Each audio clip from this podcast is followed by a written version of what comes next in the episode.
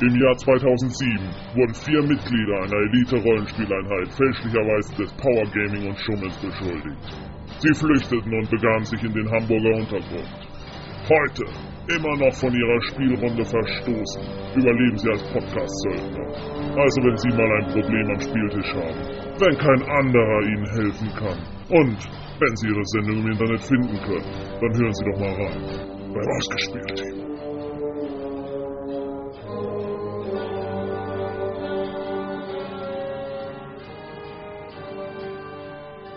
Hallo und herzlich willkommen zu Ausgespielt, dem nicht nur Rollenspiel-Podcast. Mein Name ist Jens. Ich bin Sandra. Ich bin Torben. Und ich bin Roland. Ja, und äh, wir freuen uns, dass ihr uns mal wieder zuhört zu unserer 1, 2, 3, 4, vierten Episode, vierten Episode von Ausgespielt. Heute wollen wir uns hauptsächlich mit dem Rollenspielsystem Fate beschäftigen. Außerdem einiges zu den Neuerscheinungen im Rollenspielmarkt zum GenCon, der im August in den USA stattfindet. Und natürlich geht es weiter mit unserer Rubrik Evil Overlord und ich liebe es. Aber zuerst die News. Futurama, Film Nummer 3 mit Rollenspielbezug. Fanboy, Fandom-Persiflage kommt doch noch ins Kino. Neues Fansign, Abenteuer, Punkt. Fantasy Flight Games, Living Card Game, ein neues Konzept für CCGs. Jo, danke. Ich möchte ja was zum Futurama-Film eigentlich sagen. Dann leg doch gleich mal los. Ja, also äh, Futurama, äh, die Serie wurde ja leider irgendwie aus unglücklichen Umständen eingestellt. Äh, wir haben schon mal über, drüber geredet gehabt, über den letzten Film, glaube ich, als wir ihn auf DVD geguckt haben. Also die Filme, also die Serie wird jetzt als direkt auf DVD-Filme fortgesetzt und davon gibt es jetzt zwei DVD-Filme mittlerweile und, mit, und, jetzt kommt der dritte raus und davon kann man den Trailer bei YouTube und anderen äh, Internet-Videoportalen bewundern. Und was man so in dem Trailer sieht, hat man das Gefühl, als würde da der ein oder andere in der Handlung was mit Dungeons Dragons zu tun haben. Zum Beispiel ein Beholder und äh, die 20 Würfel und äh, Dungeons und Drachen und sieht jedenfalls sehr interessant aus. Ist ja nicht, nicht überraschend, wenn man die Serie kennt. Ja, irgendwann. Und wenn man schon mal mitgekriegt hat, was für Leute die Serie machen. Alles Rollenspieler. Mhm. Alle von uns. Wir sind überall. ich kann dir empfehlen, den Trailer mal reinzugucken. Sieht äh, ja, sehr vielversprechend aus und soll, glaube ich, zumindest in den USA zu Weihnachten erscheinen. Weil keine Ahnung, wann die DVD dann in Deutschland kommt. Wir warten ja jetzt erst noch mal auf den zweiten Film hier, ne? Ja, demnächst erhältlich. Ja? Ja. Weißt du genau wann? Mhm. Nicht so genau. Ich hatte nur privat für mich geguckt, wann ich demnächst mal ins Kaufhaus muss. Mhm.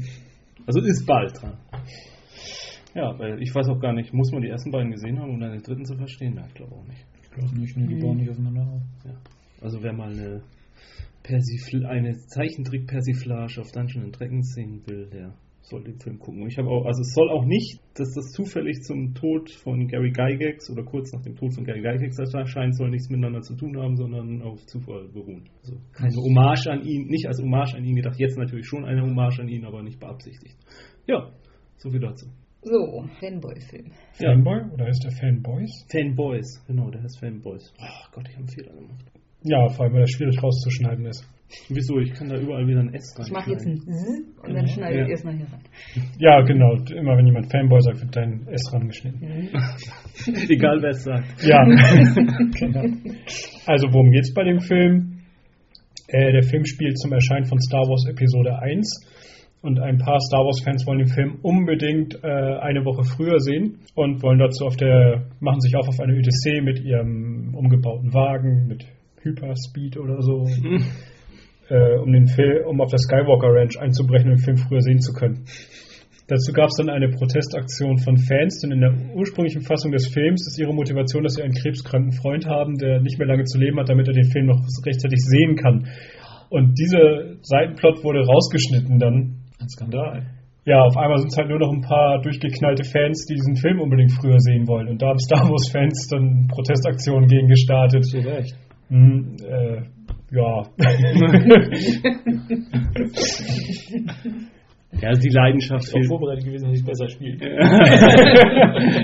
die Leidenschaft für den Skandal fehlt mir jetzt auch, aber mag ja sein, dass der Film so ohne diese der schon, Teil nicht wirklich einen Sinn ergibt. Ne? Er ist schon ewig in der Post-Production, ja. also wurde hin und her geschnitten und jetzt wurde gesagt, sie bringen ihn doch in der ursprünglichen Fassung Ja, also da kann man auch schon seit Monaten oder schon ein Jahr oder länger einen Trailer zu bewundern. Und der sieht auch recht lustig aus. Also da hat, Ja. da hat ähm, ähm, hier William Shatner, glaube ich, einen Gastauftritt. Und, Ja, ist äh, meine Lieblingsstelle im Trailer. Die Star Wars-Fans geraten auf feindliches Territorium eine Star Trek Convention. Also sah sehr lustig aus und äh, warte da eigentlich schon länger drauf, dass der mal endlich erscheint. Und äh, jetzt kam dann plötzlich die Meldung, dass diese komische Streitigkeit um diese Krebshandlung äh, endlich geklärt ist, dass der Film mit der Krebshandlung wohl in dieses Jahr noch ins, ich weiß gar nicht, ob er überhaupt ins Kino kommt oder direkt auf DVD, auf jeden Fall soll er dieses Jahr noch erscheinen. In Amerika. Ja, in Amerika.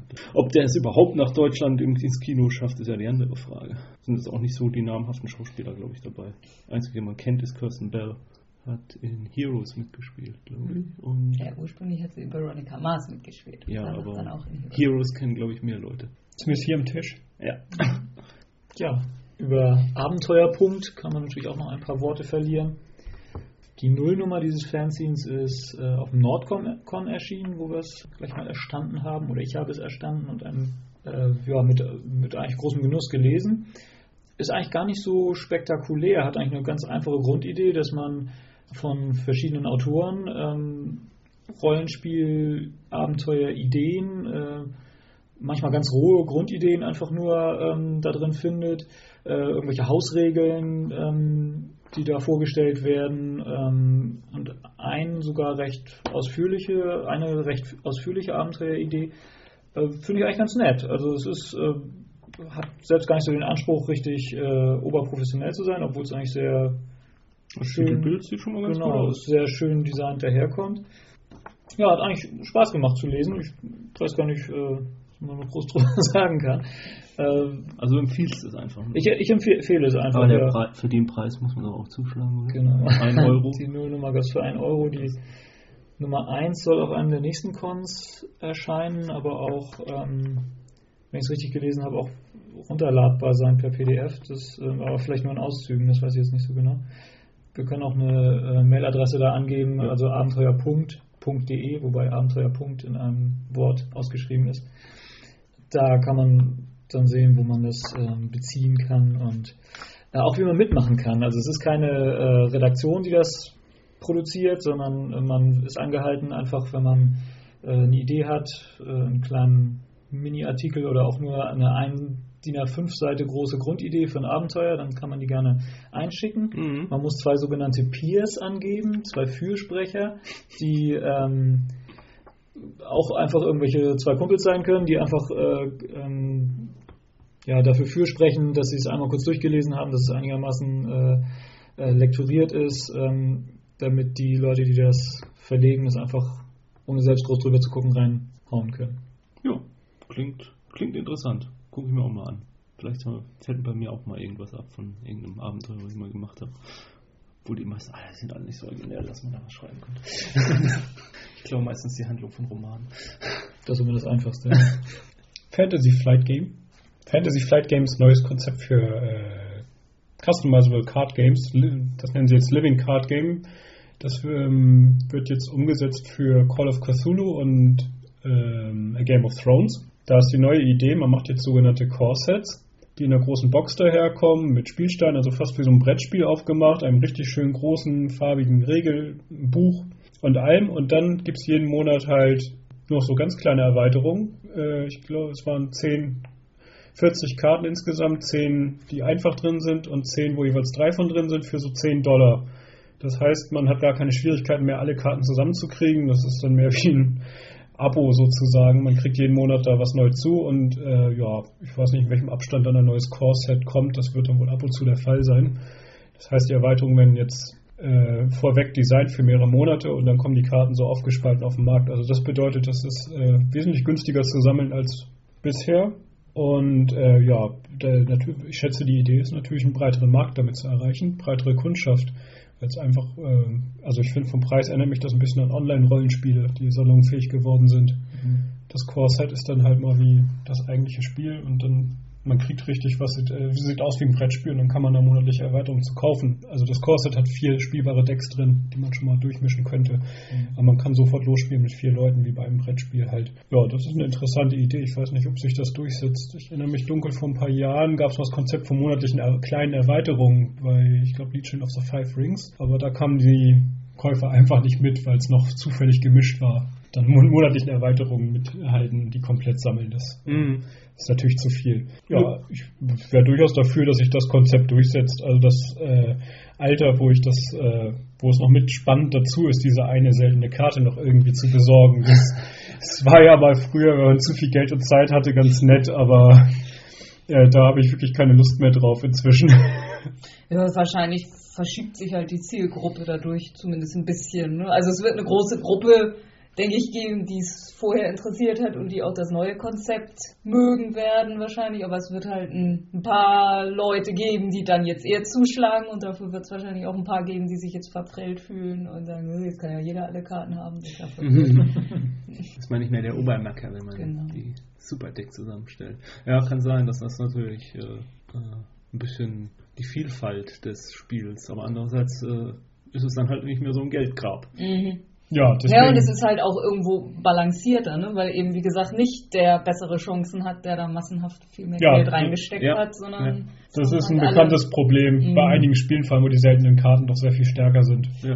Call of Cthulhu, da haben wir ja sogar eine ganze Menge Karten. Ja, ich glaube, die wurden Zeit irgendwo mal im Ausverkauf ziemlich verramscht. Wir, wir haben das eine Zeit lang gespielt. Ja, das, das haben wir gut. ziemlich viel gespielt. Mir hat's gefallen. Mhm. Ja, Game of Thrones haben wir, glaube ich, da haben wir, glaube ich, Testspiel ein, ein Testspiel gemacht und ich glaube, wir haben sogar noch ein paar Mal gespielt, aber da hatten wir halt wirklich nur so ein kleines Starter-Deck. Ja, ein Starter habe ich auch zu Hause rumliegen. Mhm. Gab es auch mal zu Ramschpreisen schon auf dem, mhm. auf dem Nordcon im letzten Jahr. Mhm. Ja, aber ich glaube, die Regeln waren auch, waren auch sehr ähnlich eigentlich. Ja, ne? ich glaube auch. Also, ja, Fantasy Flight Games hat da ja relativ cleveres Talent. Sie haben ja ihr Arkham Horror Board Game, dann nehmen sie die Grafiken äh, von mhm. und benutzen die auch für das Card Game oder umgekehrt und eigentlich ganz clever. Und die Grafiken sind auch gut. Ja, also, ja sehr schöne Karten, finde ich. Aber sehr schöne Bilder auch. Also wenn es scheitert, dann vielleicht tatsächlich doch daran, dass Leute es irgendwann nicht mehr notwendig finden, die Erweiterung zu kaufen. Es ist ja, ja, ja. man verpasst ja auch nicht groß was. Es wäre ja einfach, sie nachzukaufen nachträglich. Mhm. mhm. Das könnte tatsächlich der Sammlerreiz, wenn der wegfällt, ist schon ein bisschen. Ja, ich muss mal gucken. Also für mich, also wenn ich es jetzt so höre, ist auf jeden Fall ein Anreiz, mir vielleicht nochmal dieses Call of Cthulhu mhm. nochmal anzugucken, ob ich da nochmal wieder Bock habe. Ja, ich meine, Call of Cthulhu, da wissen wir auf jeden Fall, dass es prinzipiell ein gutes Spiel ja, ist. Ja. Bei Game of Thrones ist natürlich eher, also, ne, dann, ja. weil, weil wir die Romane mögen. Spätestens oh, Spielemesse in Essen. Jo. Jetzt ja vielleicht irgendwo rumliegen. Dann kann man ja mal überlegen, ob man dran vorbeikommt oder nicht. Wie ich mich kenne. Wie ich dich kenne, ja. Sich zumindest leisten und hat gleich. Ja, eben. Und kann gleich losspielen. Ja. ja. Aber ich denke, das sollte bei den meisten Kartenspielen zwischen Standard sein, dass es fixe Starter gibt, mit denen man mhm. wirklich spielen ja. kann. Also das war ja in den 90ern, da hast man einen Starter mit zufälligen Karten gehabt und musste erstmal sortieren, ob man überhaupt spielen kann mit dem, was man in einem Starter drin hat. Und das war ja, also war schon ein bisschen bescheuert. Okay, dann haben wir diesmal, glaube ich, alle News besprochen. Naja, egal. Werden sich einige freuen.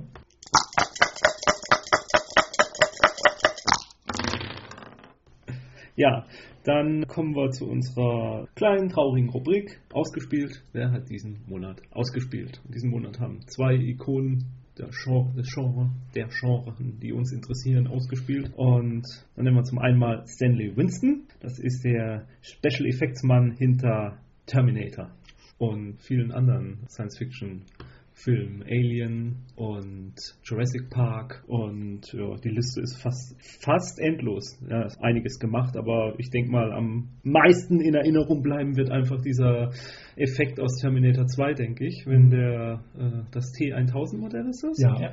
Ähm, sich dann äh, ja, in flüssiges Metall verwandelt auf diesem Flur in der Irrenanstalt unter der Tür durchkommt und auf der anderen Seite hochkommt. Ich meine, also das war für mich so der Moment gewesen, wo ich ja ähm, als Kinozuschauer irgendwie damals als kleiner Junge, ja, so klein war ich da selbst auch nicht mehr, verdammt. äh, es war so dieser Moment, äh, ja, wo man gedacht was, mein Gott, was können die alles mit diesen Trickeffekten? Effekten machen. Das war so, so weiß auch nicht, so, so ein Obwohl das bei Jurassic Park ja auch genauso war. Ja. Also ich meine, heutzutage reißt es einen halt nicht mehr vom Nee. Hocker, aber damals dachte Da- man, Ja, es war so eine Initialzündung dafür, Ja, für das ganze ja. Genre. Und, und diese eine Szene fand ich war einfach so, äh, die hat das so deutlich gemacht, wie, wohin der Film gehen wird in dem Moment. Also hat, hat danach war nichts mehr wie vorher. noch einige andere äh, Sachen gemacht und hatte bis zuletzt immer noch an Effekten gearbeitet, hat auch an den Effekten für den neuen Terminator-Film gearbeitet, der rauskommen soll. Den vierten schon? Der vierten, genau. Terminator Salvation. Ja, der zweite Verlust, den wir hinnehmen müssen, ist Don S. Davis. Der Name sagt vielleicht niemandem was, aber vielleicht nennen wir mal einen seiner Rollennamen. General Hammond, Major Briggs, Scullys Vater, Hatte doch einen Namen. ja, auch Scully, Sein Name Mr. war Scully. Mr. Scully. Ja, und irgendeinen militärischen. Titel Scully. Ja, Wir wissen gerade nicht welchen. ja, also ich denke am bekanntesten als General Hammond, den Also Chef das, des das Gesicht kennt Stargate-Teams. wahrscheinlich einfach jeder. Ja, ja. Also, Da wusste ich dann auch Bescheid, wie der Mhm. Link rumging. Ja, ne? ja, wenn man sich mal seine Filmografie irgendwie so durchliest, was da alles so, da sind auch noch irgendwie etliches mehr drin gewesen, wo man dachte, uh, da hat er auch mal. Ja, das hat eigentlich in Also- jeder, in jeder, fast in jeder Genre-Serie, bis auf den Star Trek-Serien, hat er sonst fast in jeder Genre-Serie mitgespielt. äh, Twin Peaks ist er mir zumindest äh, eigentlich auch unvergesslich, wie Ja. gesagt, als Major Garland Briggs. Was war denn bei Highlander? Bei Highland habe ich keine Ahnung. Highlands, keine Ahnung. Aber ähm, ja, Es ist halt, er hat halt Diversen- selten wirklich große Rollen gehabt. Ja, was haben wir da in der? Liste? Outer Limits. Outer Limits als ein Ja. Army General. ja. Ja, also dieser Mann war Ah, recht festgelegt, aber es gab genug zu tun auf diesem steht Sektor, glaub Captain. William Scully. Captain. Ah. Captain. Okay. Mehr nicht. Nee, er hat, diver ich, er hat sich hochgearbeitet, oder? Ist Major. Nee, Major ist über Captain. Ja. Ja, ich glaube Ja. schon. Ja, dann war er erst Major in Twin Peaks, dann wurde er Degradiert. runter degradiert als Captain in äh, Akte X und dann wieder wirklich befördert zu werden als General im Stargate-Team.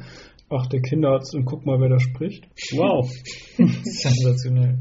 Das Stunt-Double für Dana Elka in MacGyver. Ja, genau. Mit dem wurde auch öfter mal verwechselt wohl. Die sahen sich sehr ähnlich. Also er war nicht äh, der äh, Chef der Foundation, für die MacGyver gearbeitet hat. Weiß noch jemand, wie die Foundation hieß? Das war nicht die Foundation für Recht und Verfassung, Ja. das war was anderes. Der komische Verein war bei Knight Rider, ja. Ja. Bei Psych hat er mitgespielt? Offensichtlich. Wa- Kann ich mich auch nicht dran erinnern. Nee, jedenfalls eine der Ikonen der Science Fiction, Der würde ich muss- mal sagen. Ein Charakterkopf der Science Fiction von uns gegangen. Und ich weiß gar nicht, wie man jetzt noch Generals in Science Fiction Serien besetzen soll Mhm. ohne ihn. Jedenfalls jeder, der ihm folgen muss, äh, tut mir leid. Der muss Beziehung gehabt haben. Okay, aber wie gesagt, Donald, Don S. Davis diesen Monat leider ausgespielt.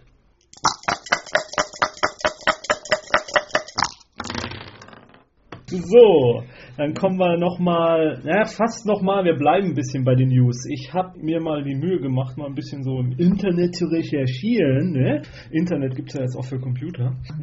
Ja, ähm, gegoogelt. Genau. Im August, Mitte August, genauer gesagt am 14. bis 17. August, findet in den USA der sogenannte GenCon statt. Das ist seit fast 40 Jahren eine, ja, nicht nur Rollenspielmesse. Schade, dass sie so weit weg ist. ja, in, in India, Indianapolis findet er statt.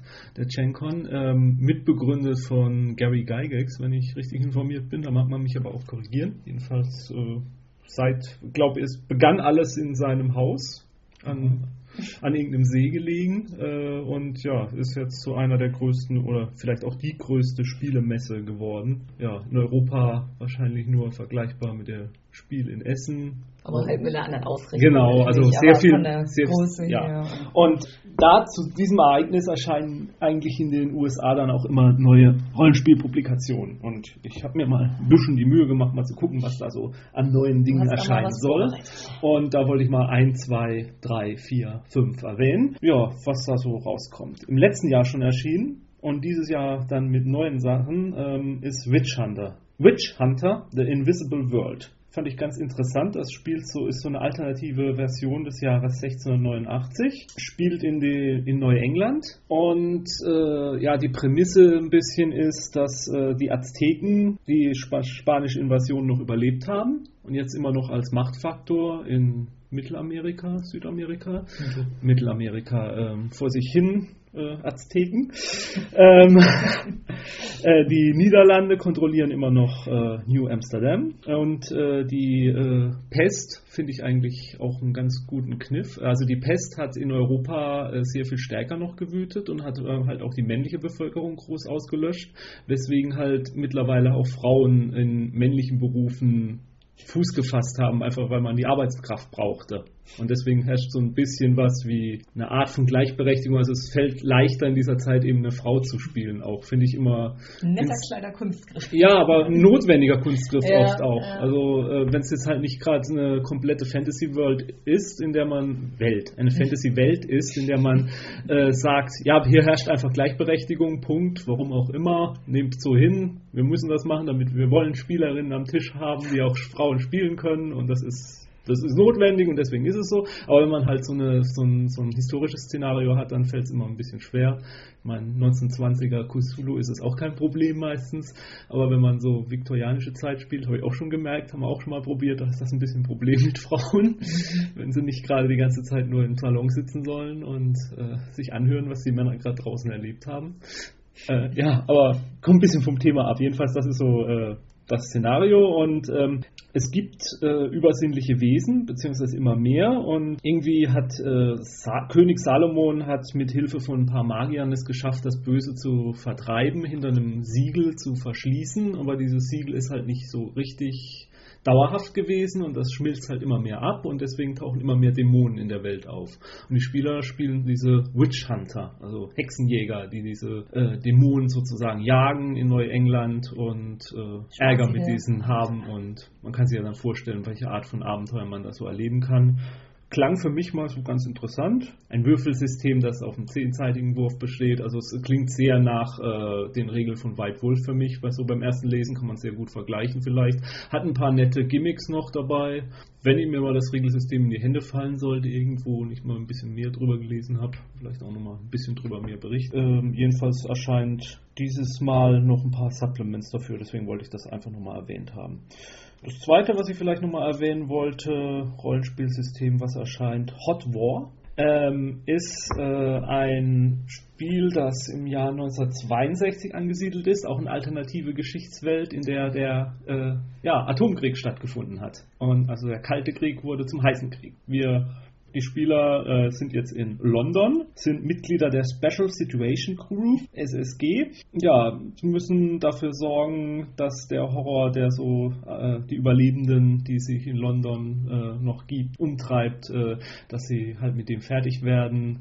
Da gibt es dann verschiedene Fraktionen innerhalb dieses SSG, die sich äh, auch verschiedene Interessen haben und das Spiel ist darauf angelegt, wohl Gruppenkonflikt zu erzeugen. Also dass in der Spieler, in der Spielergruppe Konflikte entstehen und ähm, dass sie ja, sich gegenseitig in den Rücken fallen. Es mag nicht so jedem das Seine sein, sowas zu spielen. Also ich kann mir vorstellen, unsere Rollenspielgruppe wird sowas nicht gerade unbedingt gut Wir ankommen. sind immer alle so harmonisch.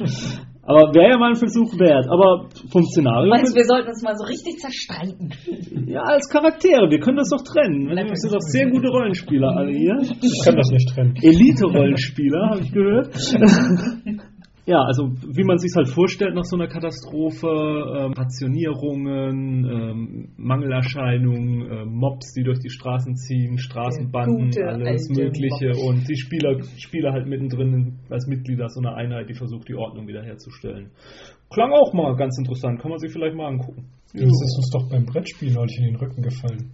Stimmt. Was bin ich? Bei Arkham Horror. Oh ja, stimmt. Habe ich gewonnen? Nee. Doch, hast Ja, da gab es irgendwie eine Karte in dem ganzen Spiel, wo man sagen, äh, wenn du das und das schaffst, dann hast nur du gewonnen. Das ist ja sonst ein kooperatives Spiel, aber Ich, ich habe einen Weg gefunden. Noch ein, Thema. noch ein Rollenspiel, das ich drauf eingehen wollte, ist das neue Rollenspiel zu A Song of Ice and Fire von George R. R. Martin. Yay. Da gab es vor kurzem schon mal ein Rollenspiel und ich kann, ich glaube, irgendwer hier am Tisch musste unbedingt die äh, Special äh, Limited Edition davon haben, für teuer Geld kaufen. Die steht jetzt im Schrank und Ich keiner habe hab's aber gelesen. Wow, aber keiner spielt's. Äh, das Rollenspielsystem ist danach auch sowas von gleich wieder eingestellt worden. Ich bin aber nicht schuld dran. Nee, nicht unbedingt. Und jetzt erscheint von äh, welchem Verlag? Ich habe keine Ahnung. Green Ronin ist es, glaube ich. Ja, Green Ronin Verlag erscheint ein neues Rollenspielsystem wiederum zu A Song of Ice Ist and da auch wieder eine überteuerte Special Edition? Ich habe keine Ahnung.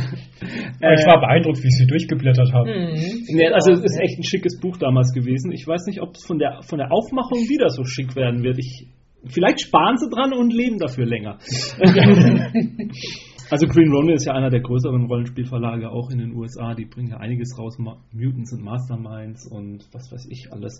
Ähm, und ja, A Song of Ice and Fire ist nach den Romanen von George R. R. Martin eine Fantasy-Welt, eine sehr gut geschilderte Fantasy-Welt. Ich kann die Wenn Romane er, wenn er denn endlich mal weiter schildern Ja, die würde. ist- ja, er ist ja dabei. ja, immer, also die, diese, die, was erschienen ist, ist sehr spannend. Es ist eine Welt voller Intrigen und äh, Kämpfe um die Macht und ja, könnt ihr mir vorstellen, dass das auch ein Spielsystem ist, in dem die Gruppe sich gegenseitig auch mal in den Rücken fallen kann und Verrat stattfinden könnte. Also Ähm, richtig schön dreckig realistisch. Dreckig realistische Fantasy, ja. Ja, nach der Schlacht. Oh, der hat Wundbrand. Tja, das wird wohl nichts mehr.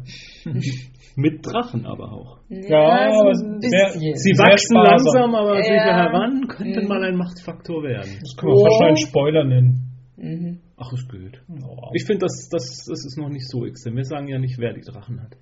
Und da doch schon heißt nicht schon das zweite Buch irgendwas mit Dragons? A, a Dance oder A Dance of Ah, Dragons. ne, das ist der neue, ne? Also der, an dem er seit geraumer Zeit arbeitet. Mhm. Naja, egal. ja. Es gibt Drachen. Also wenn es gewünscht wird, können wir auch gerne mal noch eine Sondersendung zu äh, Ja, Song of vorher Ice alle, Fire alle nochmal wieder auflesen, Ja, oder? aber Ja. Das ist leider zu lange her. ich habe gelesen irgendwo, Auch dass auch nach. Ich ich, ich habe aber auch gelesen, dass irgendwo eine, eine, eine Hörspielversion im Internet zum Aha. Runterladen existiert. Mhm. Legal zum Runterladen existiert. Natürlich existiert irgendwas zum Runterladen, aber legal zum Runterladen von Fans gemacht und wohl Aha. mit Erlaubnis. Das ist ein Spiel oder Hörbuch? Hörspiel, Hörbuch, Hörspielbuchartig. Also mit, mit verteilten Rollen jedenfalls.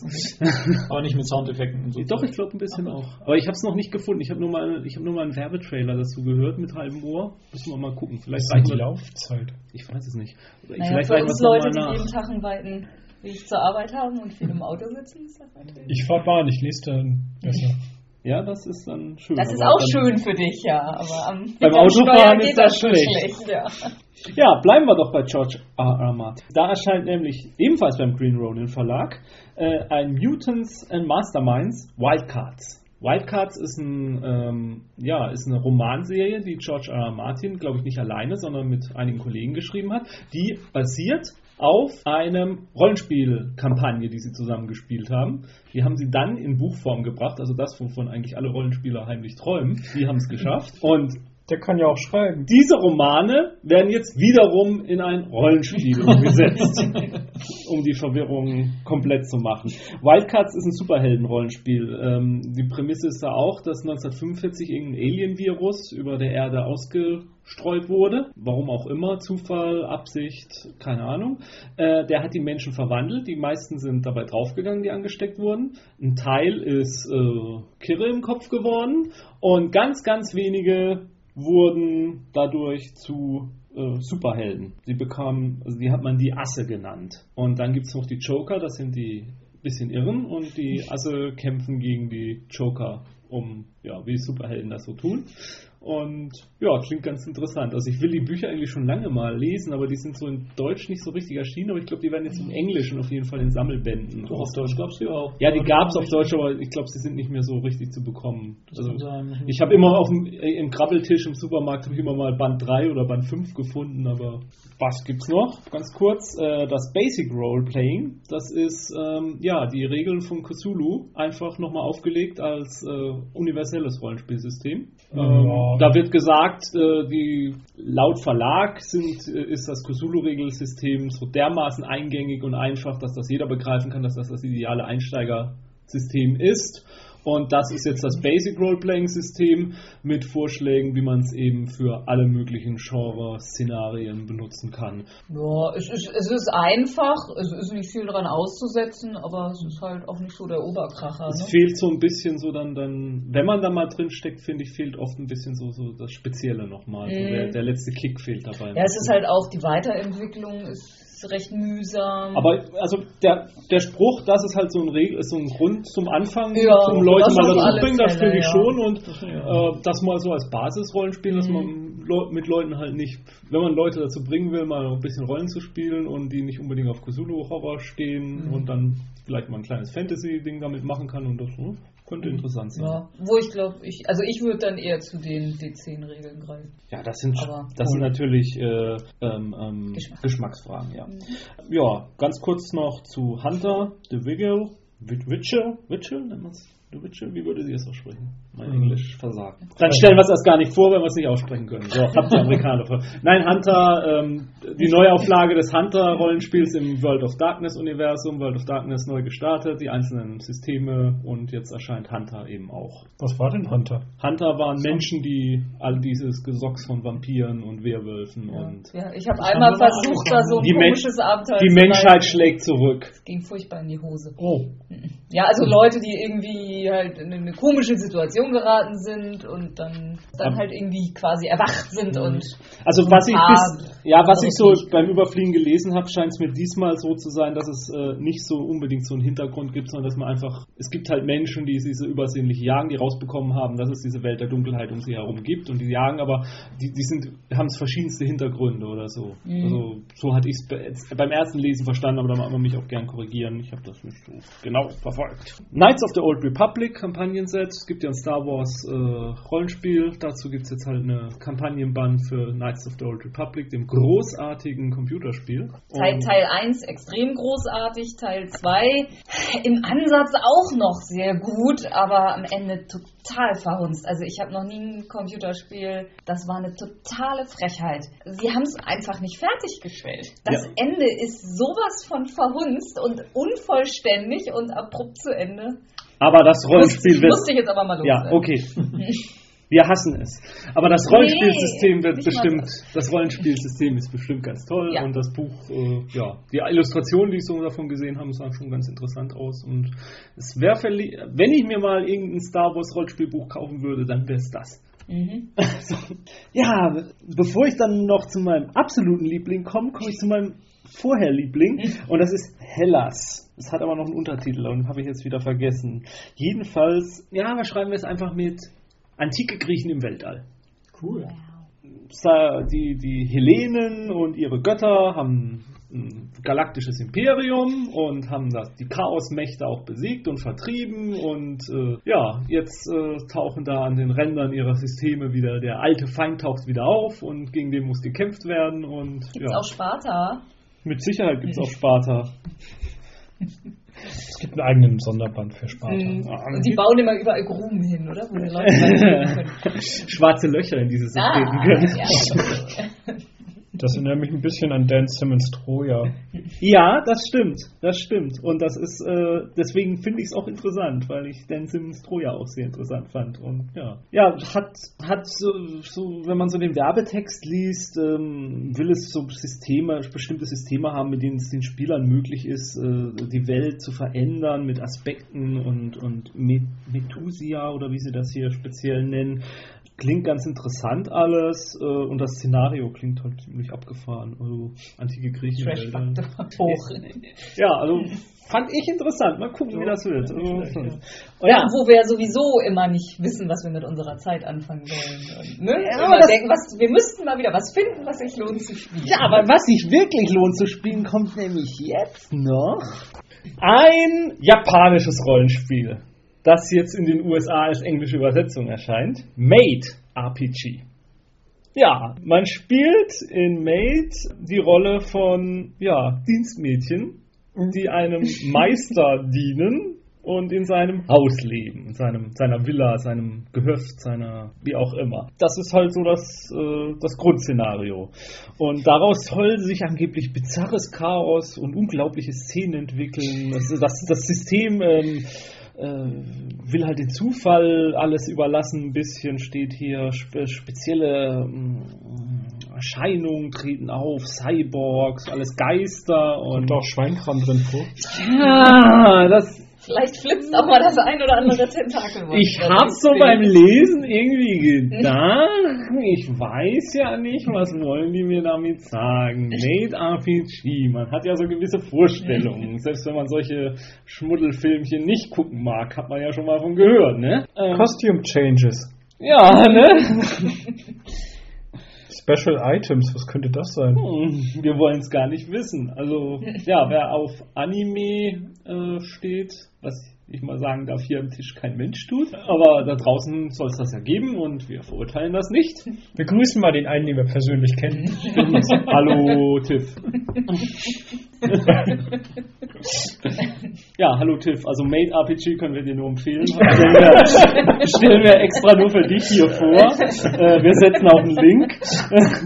Leichte romantische Comedy. Da ist auch noch so ein Untertitel. Ich, ja, Ja. Nö, also das lasse ich einfach mal so stehen jetzt. Kein Kommentar mehr. Ansonsten, was ich nicht mehr dazu komme, ist so groß zu sagen. Legends of the Burning Sands, ein Rollenspielszenario. Ja, dann gibt es noch eins namens Desolation. Das ist eine Fantasy-Welt nach einem Meteoriteneinschlag. Endzeit Fantasy-Welt statt einer Endzeit-Science-Fiction-Welt. Auch noch nicht. Ähm, Fantasy-Craft erscheint. Das ist ein Ableger von Spycraft. Äh, zu World of Darkness erscheint noch ein Buch namens Dogs of War, das sich mit Militärtaktiken und dergleichen beschäftigt. Wer es braucht? Ich zum Beispiel. Nö, ich finde es ganz interessant. Aber äh, dabei belassen wir es. Okay, das ist mal was so, was mir so aufgefallen ist, was zum FanCon erscheint. Und äh, das von einem oder anderen wird man ja vielleicht mal wieder hören. Von dem einen oder anderen wird man wahrscheinlich nie wieder hören.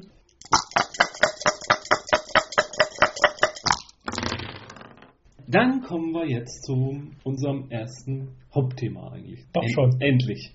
Äh, und zwar wollten wir uns mal mit dem Fate-Rollenspielsystem beschäftigen. Roland, was ist Fate? Ähm, Sandra, was ist Fate? Roland weiß das nicht. Äh, Juhu, ja. Roland ist nicht vorbereitet. Wir haben ihn erwischt, ja. Hat uns jedes Mal beschämt mit seinen Metern an Papier, die er ja anbrachte mit Vorbereitung. Ja gar nicht. Aber diesmal ist er nicht vorbereitet. Wer hat hier Meter von Papier liegen? ja, ja, eben, jetzt Ja. diesmal. Ich musste ja nachlegen. Äh, ja, Fate ist erstmal ein Rollenspielsystem. Basierend auf dem Rollenspielsystem Fudge, was, ja, helft mir, in einer äh, Newsgroup entwickelt wurde, weitestgehend. Und eigentlich ein Baukastensystem ist. Ja, also es ist ein freies Rollenspielsystem. Ähm, unter einer Open Gaming License erschienen ist Fudge wiederum. Und Fudge ist, äh, wie gesagt, ein, nicht wirklich ein Rollenspielsystem, sondern ein Baukasten, aus dem man sich ein Rollenspielsystem sozusagen zusammenstückeln kann. Und es beruht zumindest auf dem Grundgedanken, dass eben, würde ich sagen, äh, das Storytelling und die Charakterentwicklung im Vordergrund steht und die, das Regelsystem das unterstützen soll und dem nicht unbedingt im Wege stehen soll, sondern eher zweitrangig sozusagen ja das grundlegende Gerüst darunter ist, um es zu helfen, dass, dass sogar fördern soll. Das fördern soll, genau.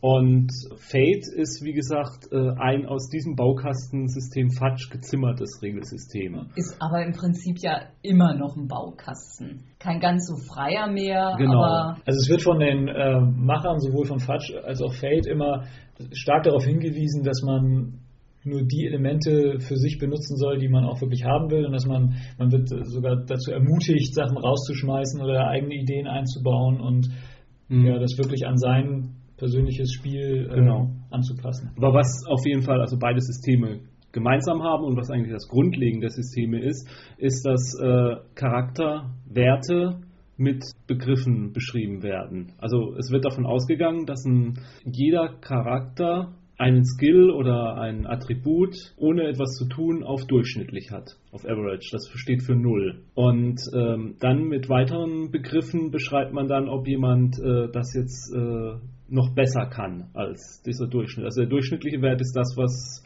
jemand immer hat. Also unter den durchschnittlichen ist kein Charakter drunter. Und dann kann man aber bestimmte Attribute eben auf gut, oder ordentlich haben und äh, es sollen halt immer diese ja, ähm, Begriffe dafür benutzt werden. Man kann es aber halt eben auch mit Zahlen ausdrücken von plus ein, äh, von plus 8, ich glaube bis plus 8 geht es hoch. Ich weiß gar nicht, äh, was mhm. der höchste Wert ist, den man haben könnte, theoretisch, und den Spielcharaktere eigentlich nicht haben können. Es wird gewürfelt mit den sogenannten Fatschwürfeln. Äh, das sind sechsseitige Würfel mit zwei Plus, zwei Nullen und zwei Minus. Und das, es werden immer vier Würfel gewürfelt und dann kann man eben Ergebnis von plus 4 bis minus 4 erreichen. Und das wird eben auf das Attribut oder die Fähigkeit, die man benutzt hat, hinzugezählt. Und man würfelt eben gegen eine vorgegebene Schwierigkeit. Um das mal bei einem äh, Schlossknackenwurf zum Beispiel zu beschreiben. Also man hat die Schloss, Schlossknackenfähigkeit auf gut und man versucht ein Schloss zu knacken, das eben auch so beschrieben wird, dass man sagt, es ist ein großartiges Schloss. Und dann würfelt man mit seinen vier Würfeln und wenn man genug Plus gesammelt hat, dann schafft äh, und äh, kommt eben auf einen großartigen oder drüber liegenden Wert, dann schafft man eben dieses Schloss zu knacken. Und wenn man zu viele Minus gewürfelt hat, dann schafft man es eben nicht, dieses Schloss zu knacken. Das ist eigentlich das Grundregelsystem. Also, da, also der, der, der, Grundgedanke, der dahinter steckt. Also das, das die Basis, auf der alles aufbaut, würde ich sagen. Mhm. Wobei das ja noch äh, in Anführungszeichen nichts Besonderes ist. Nee. Das ist halt eine, eine Schwierigkeit, gegen die gewürfelt werden muss. Ich finde das, äh, also. Also, das, jetzt, ich, hab, ja. das ja, würde ich nicht als Besonderheit von nee, Page schildern, nee, sondern nur, das ist das, das Grundgerüst. Genau, das ist das Grundgerüst.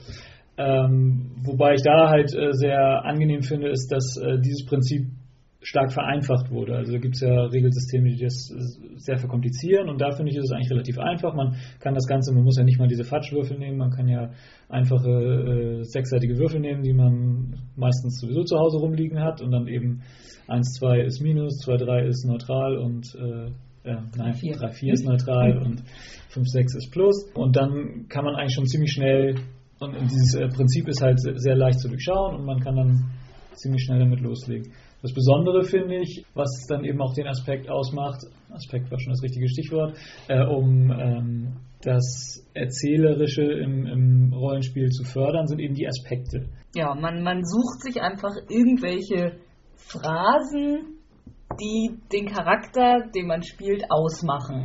Die können von relativ formell bis zu total trashig gehen. Das hängt von dem Art, von der Art des Settings ab. Ja, die können eben aus einem bestimmten Schlagwort nur bestehen, die können auch aus einem ganzen Satz, einem Zitat bestehen. Und Aspekte sind einfach das, wie man den Charakter beschreibt, wer er ist. Und das, das können sowohl klassische Attribute sein, also man kann den Charakter Aspekt geben, stark oder schön, aber eben auch ja, Dinge, Dinge wie ähm, die in anderen Rollenspielsystemen dann als Klassen oder äh, Berufe oder sowas äh, vorkommen, wären in Fate ähm, auch ein passender Aspekt, also Ordensritter des Ordens äh, des Schwertbrüderordens oder was auch immer. Also vielleicht äh, fangen wir einfach nochmal damit an, wie man einen Charakter eigentlich entwickelt. Es wird je nachdem, also ist auch jedem, Spiel, jedem Spielleiter oder den Spielern freigegeben, wie viele äh, Phasen man einem Charakter gibt und Phasen stehen für bestimmte Entwicklungs- Zeiträume den Charakter genommen hat. Also die Kindheit, die Jugend, seine Ausbildung, um nur mal Beispiele zu nennen. Da kann man natürlich, das kann man natürlich anpassen an das Szenario, das man spielen will. Und äh, in jeder Phase gibt man dem Charakter einen oder mehrere Aspekte. Also man beginnt mit einem Beispielcharakter, um Beispielcharakter mal heranzuziehen. Man beginnt eben mit der Kindheit und geht davon aus, dass dass der Charakter halt in der Kindheit als Straßenjunge aufgewachsen ist. Dann kann man sich überlegen, was für ein Aspekt passt dazu. Kann man zum Beispiel, naja, ein Aspekt wäre Jugendgang. Oder Straßenjunge. Straßenjunge selbst wäre ein Aspekt. Ja. Taschendieb. Taschendieb, ja. ja was man Bettler. Flinke Finger wäre eine, Flinke Finger wäre eine schöne Umschreibung. Was man bei der Ver ähm, man, man gibt seinem Charakter also diesen einen Aspekt und ordne diesem Aspekt dann bestimmte äh, Fertigkeiten zu. Ja.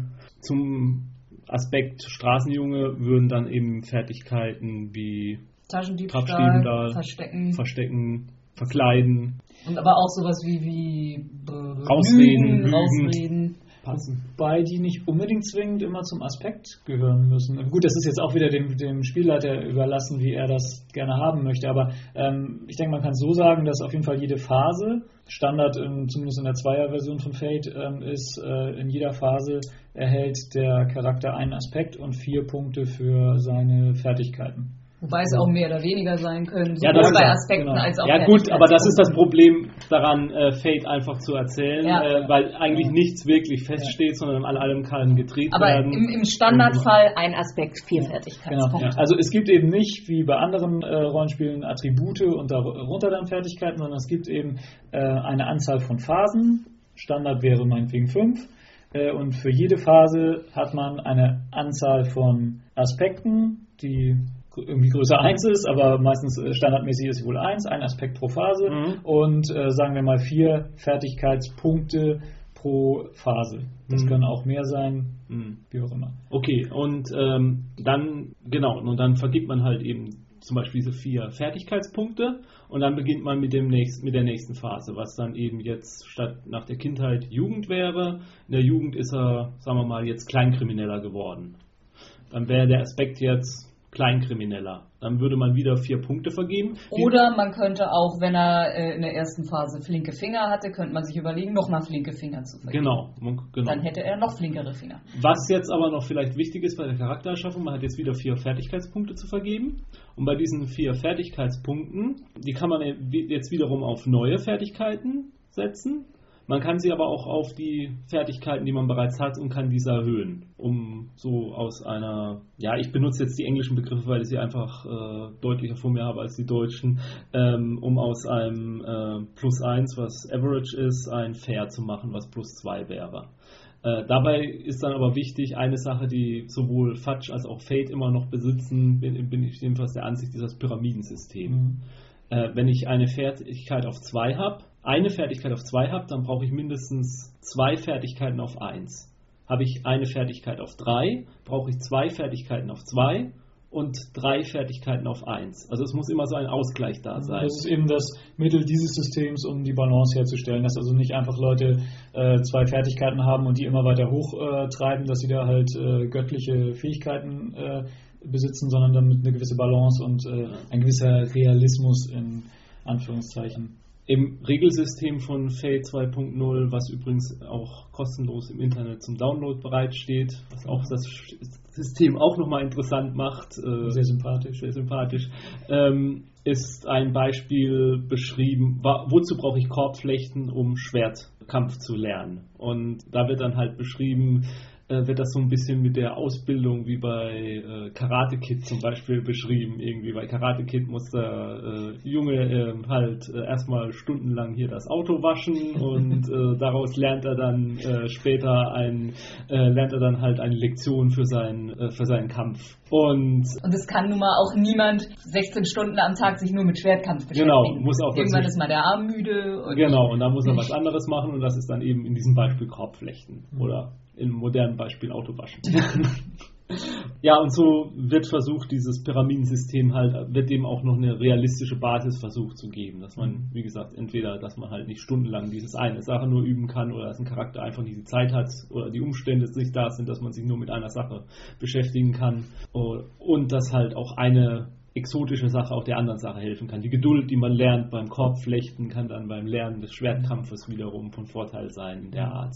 Was dann nachher beim eigentlichen Würfeln keine Auswirkungen mehr hat. Also Also, um nochmal kurz bei den Fertigkeiten zu bleiben, was, äh, als ich das erste Mal von euch dieses Fate-System erklärt bekommen habe, was mich da so im ersten Moment so ein bisschen gestört hat, war, was aber nur so, so ein erster Eindruck war, dass man ja in, in, normal, in Anführungszeichen normalen ähm, Regelsystemen hat man eben immer eine komplette Auswahl von Fertigkeiten, nenne ich sie auch mal, was weiß ich, bei Cthulhu oder bei äh, D10 von World of Darkness ist ja auch so. Und da hat man halt immer die Möglichkeit, äh, in jedem irgendwas zu machen, sodass man irgendwie das Gefühl hat, dass einem nichts fehlt.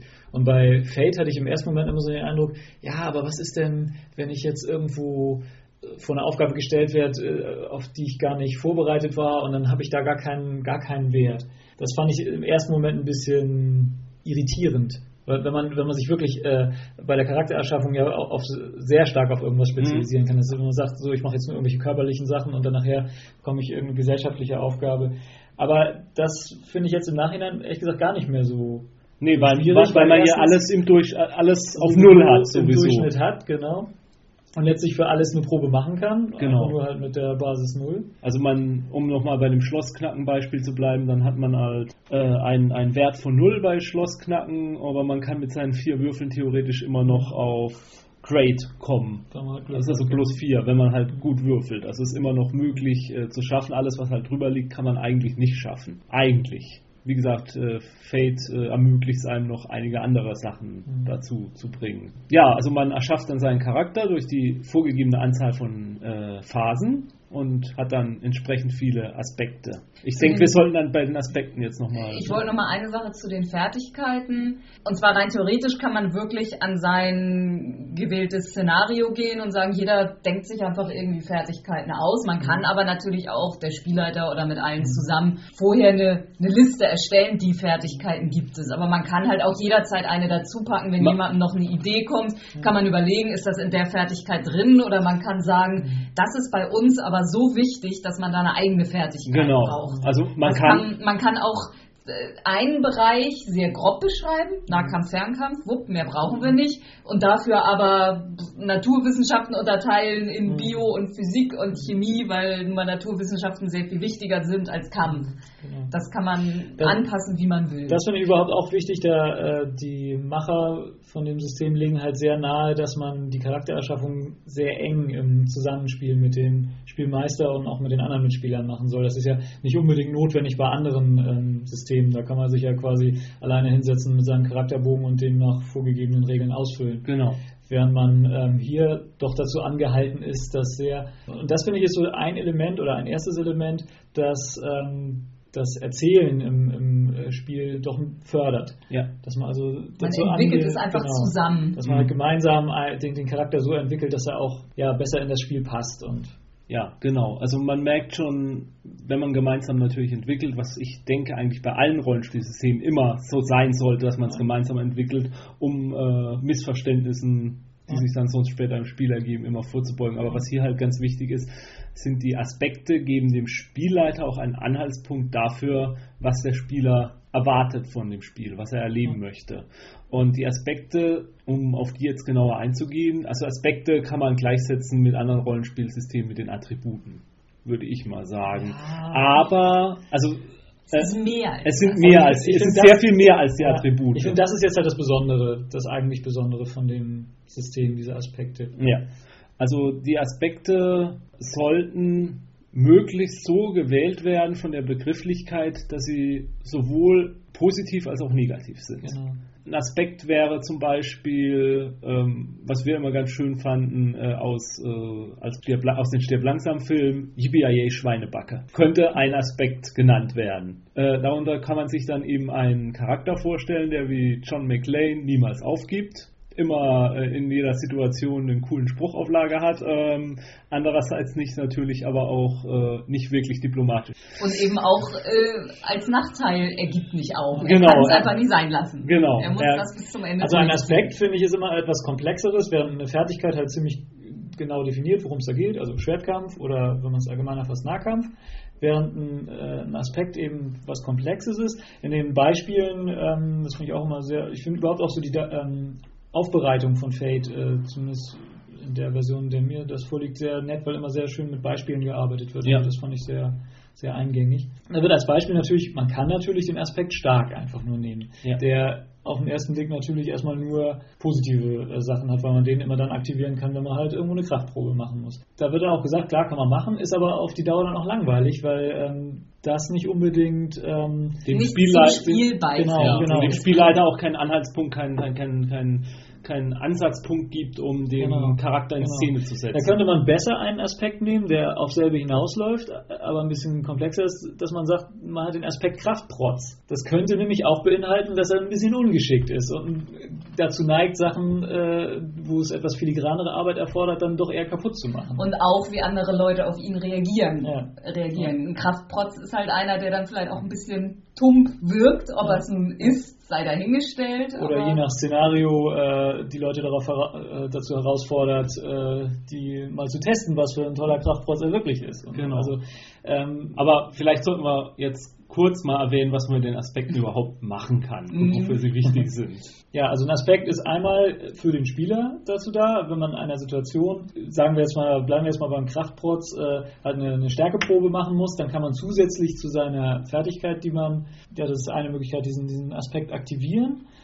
Der, das sorgt dann dafür, dass man entweder einen Wurf wiederholen kann, Ja, also um also dass man auf jeden Fall seine Fertigkeit noch verstärken kann. Also wo, wo, gibt wo jetzt der Name Fate, also Fate steht übrigens für Fantastic Adventures in Tabletop Entertainment, wo jetzt das Fate noch rein, äh, besser reinkommt, es gibt in dem Spiel sogenannte Ja, Fate-Punkte. Stimmt.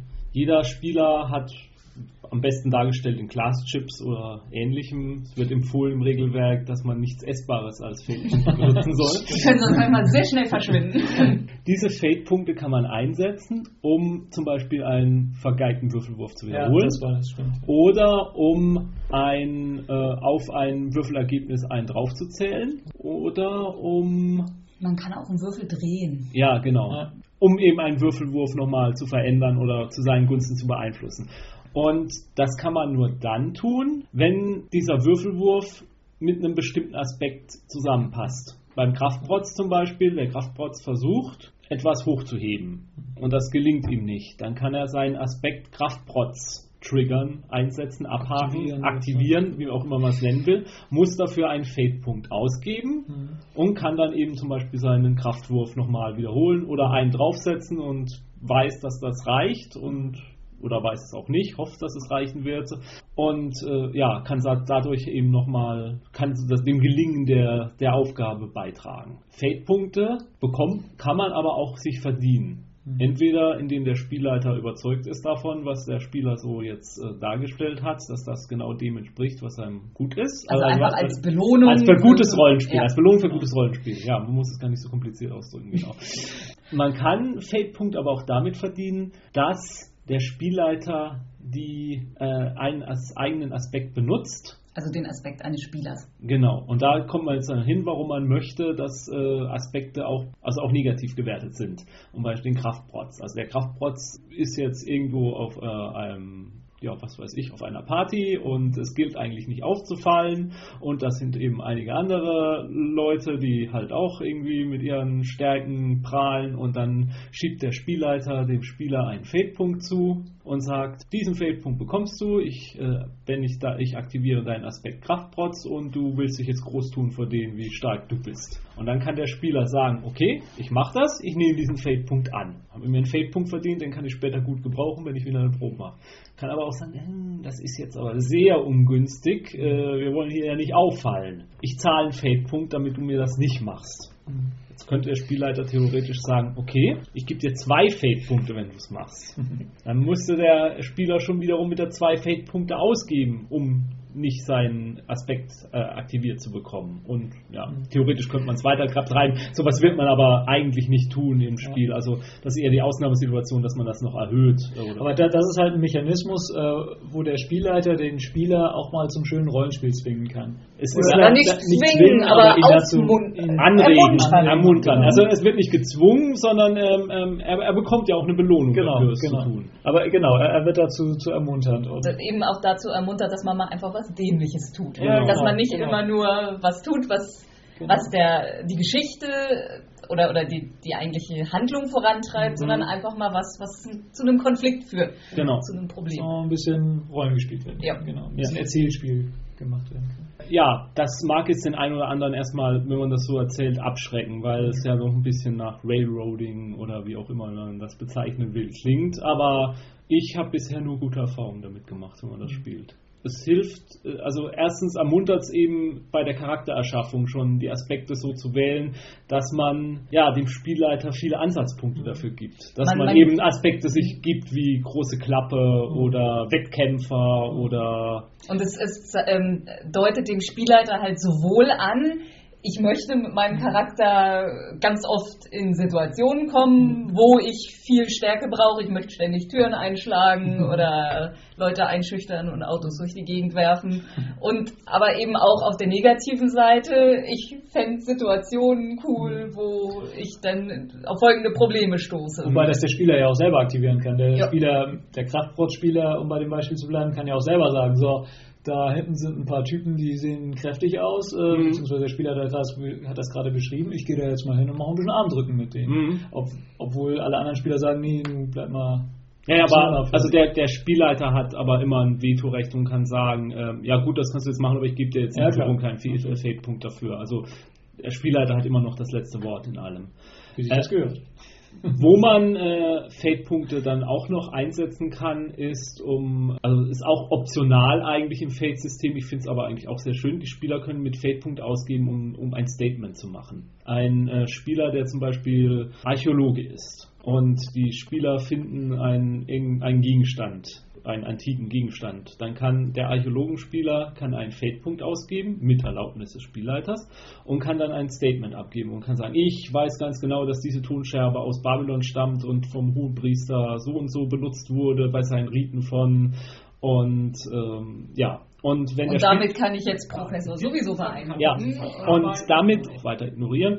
Wenn er ihm überhaupt nicht in den Kram passt, äh, dann kann er auch sagen, nee, äh, erlaube ich jetzt im Moment nicht. Das Das ist, kann aber eben auch sehr schön für den Spielleiter sein, weil vielleicht der Spieler auf eine Idee kommt, die noch viel cooler ist als das, was der Spielleiter sich ja, ausgedacht hat. genau, das ist Ja. nämlich der beste Fall, in dem dann das funktionieren kann. In der abgeschwächten Version ist es, glaube ich, auch so zu verstehen, dass äh, kurz bevor es zu einem Kampf kommt, zum Beispiel ein äh, Spieler einen Feldpunkt ausgibt und ein Statement im Spiel zu machen, dass er einfach äh, einem Angreifer irgendeine, irgendeinen Monolog nochmal entgegenwirft, Genau, genau. der vielleicht dafür sorgen könnte, dass der Angriff dann doch ausbleibt oder Oder einer der Verbündeten des, Genau. des Angreifers plötzlich die Seiten wechselt. Genau, und genau. der- Also wie James Bond das ab und zu gerne mal macht. Ich glaube bei Moonraker, dass er äh, ähm, den Bösewicht schnell nochmal äh, vor Augen hält, äh, wie faschistisch der ganze Kram ist, den er da macht, was dafür sorgt, dass der Beißer auf einmal die Seiten wechselt Genau. und äh, mit ihm kämpft. ja, das das, ist der glaubwürdigste Bond-Film von allen. Genau. da muss man auch sagen, ist Fate ein sehr cineastisches Ja. Spielsystem. Also es baut sehr darauf auf, ähm, wie Filme funktionieren, wie Filmhandlungen funktionieren. Man kann das mit den Aspekten immer weiter und auf die Spitze treiben. Also nicht nur Charaktere können Aspekte haben. Man kann Szenenaspekte geben. Genau. Man hat eine Szene, wo die Charaktere in ein dunkles Lagerhaus kommen, warum auch immer. Und dann kann man dieser Szene oder dem Lagerhaus den Aspekt geben, dunkel. Genau. Und dann kann eben jeder Spieler einen Feldpunkt ausgeben und sagen, ich kann besser schleichen, weil das ist ja dunkel. Und Und- man kann es auch noch weiter treiben und sagen, eine Geschichte oder die ganze Chronik hat einen Aspekt. Ja, also als Beispiel, das ich mal gehört habe, wäre, man könnte einer Chronik den Aspekt geben, die Liebe siegt immer. Und dann hätte man zum Beispiel eine Szene, in der ein Bösewicht äh, ein, ein, eine Frau umbringen will. Und, dann kö- und die Spieler wollen das verhindern und einer der Spieler sagt, ich gebe jetzt einen Fade-Punkt aus, äh, aktiviere den Aspekt der Kampagne, Liebe siegt immer. Der ist heimlich verliebt in die Frau, der, der wird sie nicht umbringen, er wird sie verschonen. Und wenn das in, irgendwie in das Szenario reinpasst und äh, wie gesagt, der Spieler hat das immer angehalten, so viel wie möglich auf die Ideen seiner Spieler einzugehen. Das ist eigentlich das A und O von Fate. Und wenn es möglich ist, äh, wie gesagt, das Veto besteht immer, aber wenn es möglich ist, soll der Spieler es immer akzeptieren und dann ist dies als Fakt jetzt in der Welt. Und dann wurde dieser Aspekt eben aktiviert der Kampagne und dann ist es tatsächlich so. Der Spieler, der, der Bösewicht im letzten Moment erkennt da in dieser Frau seine Jugendliebe und lässt von ihr ab und, und verschont sie und flüchtet mit seinen Kohorten, um den Kampf an einem anderen Tag fortzuführen. Weil wir jetzt viele sehr ähm, oder etwas trashige Beispiele ge genannt haben. Das ist natürlich jetzt nicht zwingend äh, die Voraussetzung für, wenn man Fate spielt, dass man irgendwie sehr trashiges Szenario haben kann. Das Ganze kann man auch mit einem etwas äh, weniger cineastisch, sagen wir es mal so, Ja. äh, ein Szenario. Das, das ist halt einfach nur die, ähm, das, was damit möglich ist. Aber man kann genauso gut ein äh, Szenario machen, das sehr viel ernster, vielleicht sogar ganz düster ist. Ja. Ähm, Ja, ähm, man könnte auch einem Szenario den Aspekt Hoffnungslosigkeit Genau. geben. Das Oder Böse siegt immer, oder? Ja, genau. Was auch immer. am Ja, Ende ist alles vergeben. Genau, Ja. genau. Also das nur nochmal zum Hinweis. Ja, wo man dann vielleicht nochmal ganz kurz, es ist ja immer für Rollenspieler eigentlich das Wichtigste, wie man einen Kampf abwickelt. Spieler gegen Spieler zum Beispiel. Ja, also letztlich, Also äh, ermittelt wird, äh, wer besser war beim Wurf. Also es, es wird natürlich auch immer verglichen. Äh, der Angriffswurf äh, ein, ein Spieler hat jetzt äh, Schusswaffen äh, plus drei und äh, der Abwehrende, je nach Szenario, kann man es ja erlauben, dass man Schusswaffen zum Beispiel ausweichen, also Kugeln zum Beispiel ausweichen kann. Ist jetzt nicht realistisch, aber ähm, könnte man ja machen. Wenn man ein sehr cineastisches Spiel wiederum hat, äh, dann äh, würfeln halt äh, beide auf ihren Wert, den sie einsetzen, gegeneinander. Muss man schauen, ob sie zusammenpassen oder vielleicht schießen auch beide gleichzeitig. Und ermittelt wird dann der Erfolgsgrad. Genau. Das bedeutet halt, wie viel der eine den anderen übertroffen hat. genau. Und äh, der eine würfelt plus zwei, der andere plus drei, dann gibt es einen Erfolgsgrad eben. Es könnte aber auch zwei Erfolgsgrade, drei Erfolgsgrade geben. Und aus der Zahl der Erfolgsgrade ermittelt man dann halt auch die Anzahl an Schaden, die ein Spieler zum Beispiel nimmt. Es gibt halt ein, verschiedene Methoden, wie man sich sozusagen einen, einen ja, wie soll man es nennen, einen, einen, einen, Schadensbalken generieren kann für seinen Charakter. Das kann entweder auf einer bestimmten Fertigkeit beruhen, dass äh, Tough, der Toughness-Wert entscheidend ist, dass zum Beispiel äh, vier Schadenskästchen der Durchschnitt sind und je höher man seinen Toughness-Wert hat, äh, umso seinen Konstitutionswert äh, hat, äh, umso mehr bekommt man halt nochmal extra Kästchen dazu. Etwas in der Art könnte man sich zum Beispiel bei Fate vorstellen. Mhm. Und äh, dann wird eben abgestrichen. Und dann gibt es noch verschiedene Systeme, in denen, äh, wenn man schon alle Schadensbalken voll, äh, voll hat, dass man dann erst einen bestimmten Abzug erst noch hat und noch nicht umfällt und dann einen zweiten Abzug und dann erst äh, sozusagen außer Gefecht ist. Aber da gibt es halt auch, wie wir wiederholen uns immer wieder, bei Fate ist alles variabel, alles kann Mhm. so angepasst werden, wie man es möchte. Eben. Und das Spielsystem, das, das Regelwerk weist auch immer wieder darauf hin, das ist alles, macht's wie ihr gerne. Man kann eben auch wieder entscheiden, wie wichtig ist der Genau. Kampf bei mir im Genau. Spiel. Man kann Kämpfe, also einen kompletten Kampf mit einem Würfelwurf Ja. abarbeiten. Man kann das aber auch wirklich haarklein wieder auf jede Aktion. Ich Genau. nehme mein Schwert, Klong, du nimmst Mhm. dein Schwert, Klong. Aber man kann eben auch sagen, beide würfeln Schusswaffen.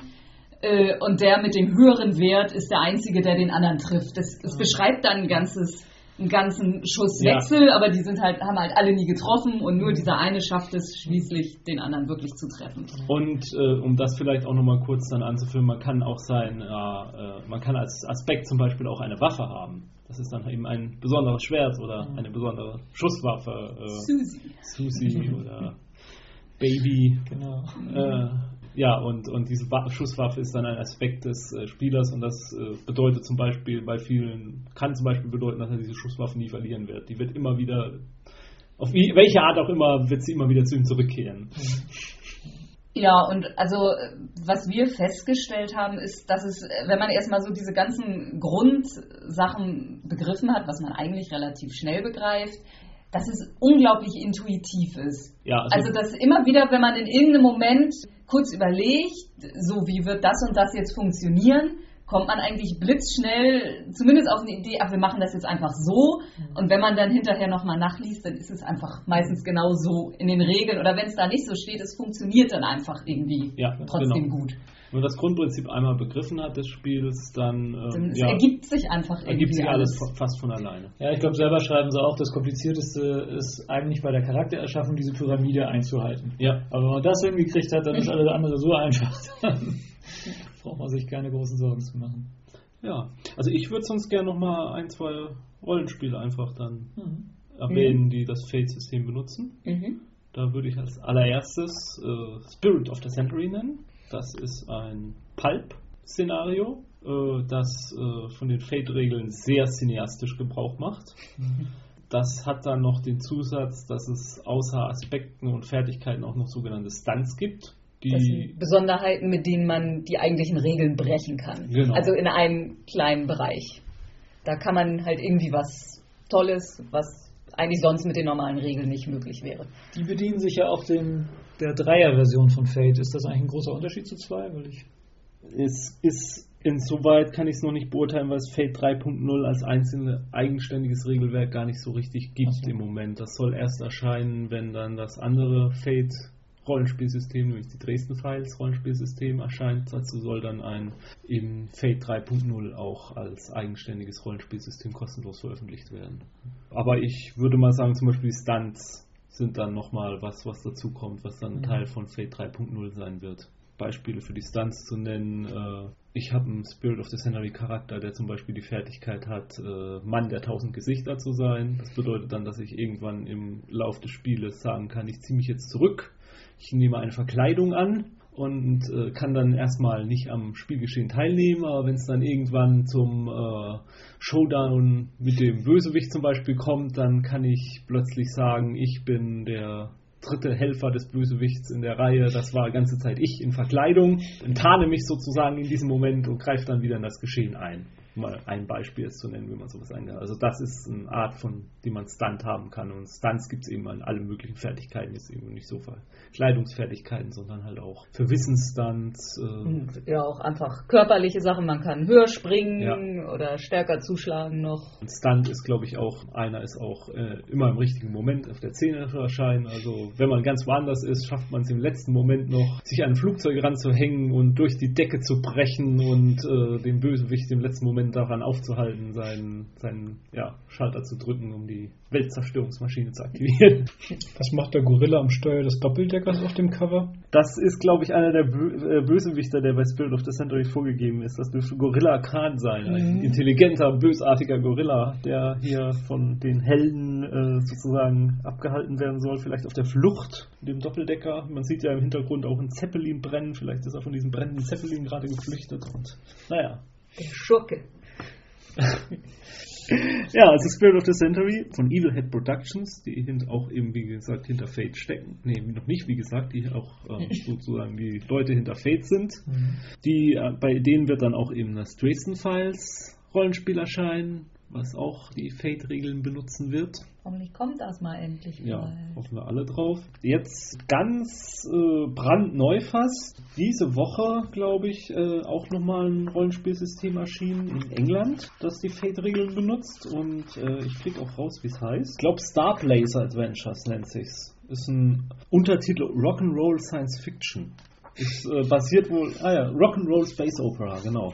Starflazer Adventures von Cubicle 7. Das ist ähm, basierend auf einer englischen Science-Fiction-Comic-Serie. Regelberg mit drei kompletten Weltenbeschreibungen über 200 Planeten, mit Alienrassen, Monstern und Schiffen und jede Menge Plot und Planetengeneratoren, 400 Illustrationen aus den Comics. Ja, das benutzt eben auch die Fate-Regeln auch da kann man es mal ausprobieren. Da gibt es auch ein kostenloses PDF im Internet, wo man da mal reingucken kann. Ja, und dann gibt es noch so ein Cimmerillion-Rollenspiel, glaube ich, was irgendjemand im Internet verzappt. Ja, ich weiß auch nicht. Da gibt es so ein.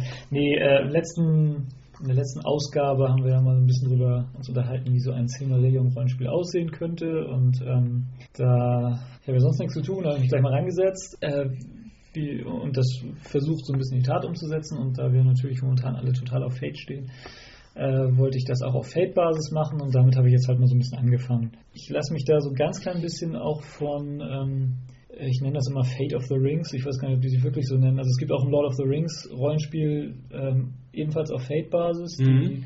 ich weiß nicht, ob das nicht sogar auch mit Evil Head zu tun hat. Also im Internet gibt es da eine ähm, Seite, wo die ihr aktuelle, ihre aktuelle Version von ihrem Regelwerk vorstellen. Da habe ich mal so ein ganz bisschen drüber geguckt und versucht mich da so ein bisschen von inspirieren zu lassen. Ähm, das ist jetzt so ein Beispiel für ähm, eine nicht ganz so cineastische Umsetzung. Ähm, ja, und da fange ich jetzt halt gerade an, ähm, so ein bisschen die, wie die Charakterentwicklung beim Silmarillion-Szenario aussehen könnte. Und ja, da bastel ich jetzt gerade so ein bisschen dran. Kann man sich alles äh, auf deiner, auf deiner Blogseite kann man genau. sich das genau, genau angucken. Runterladen, jetzt in der 0.2. ja, und äh, äh, wo wir angefangen haben, so mit Fate rum zu experimentieren, ist so ein kleines, ja, äh, eigenes äh, Science-Fiction-Rollenspielsystem, das momentan noch den Arbeitstitel Sowjet hat und auch im, eigentlich ein realistisches Science-Fiction-Szenario sein soll. Ach. Ja. ja. Also nicht Space Opera, sondern wie beschreibt man das anders? Hard SF ist es jetzt auch nicht. Irgendwas zwischen ja. Space Opera und Hard SF, irgendwo in der Mitte so angesiedelt vielleicht.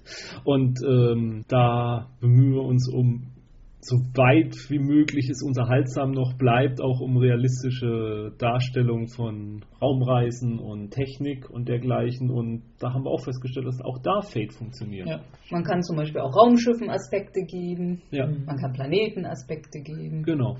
Und das funktioniert wunderbar und das ist ein, eigentlich unser Szenario eigentlich doch zum größten Teil auch ein bisschen düster und hoffnungslos und auch darin funktioniert Fate. Auch wenn wir es jetzt halt beim Beschreiben ist es halt, auch wenn es hier bei der Beschreibung halt immer alles sehr trashig herüberkommt, aber das, so kann man Fate einfach gut schildern.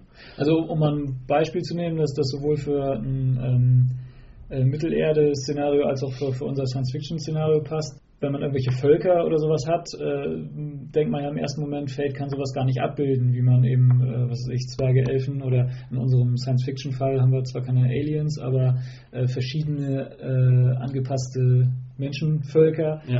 Da denkt man im ersten Moment, das kann Fate gar nicht abbilden, aber das System ist frei genug, dass man eben sagt, okay, äh, ganz am Anfang kriegt jetzt jeder, unabhängig von den Phasen, ist ein Beispiel, muss man nicht so machen, aber kann man so machen, eben die den Aspekt des jeweiligen Volkes zu bewiesen, was dann eben muss dann natürlich immer erklärt werden, was das dann im Einzelnen bedeutet. Also was bedeutet das, wenn man den Aspekt Zwerg hat oder wenn man den Aspekt Marsianer hat. Ja, aber das äh, funktioniert halt alles wunderbar, auch mit dem Feldsystem. Damit kann man eben auch sehr, in Anführungszeichen, realistische Sachen umsetzen. Also wir sind im Moment eigentlich der Meinung, man braucht gar nichts anderes. Nee. Wir spielen jetzt alles nur noch mit Fate. Ja. Alles andere ist blöd. naja, unsere Kusulu-Runde werden wir Ja. mit den Ja.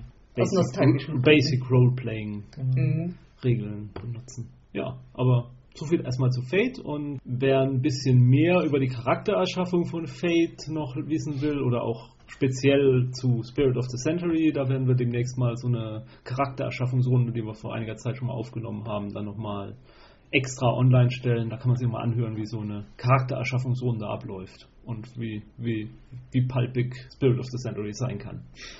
Also freut euch schon mal auf äh, die Dschungelprinzessin und äh, den Professor mit dem Todesstrahler.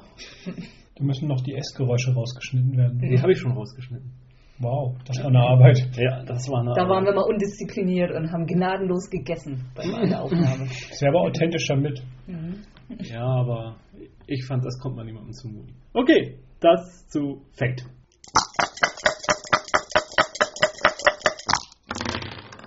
Dann kommen wir zum Evil Overlord. Letzte Episode wurde er geboren in einer abgeschiedenen Einrichtung, in der er mit, in glücklicher Kindheit aufgewachsen ist. Und trotzdem böse wurde.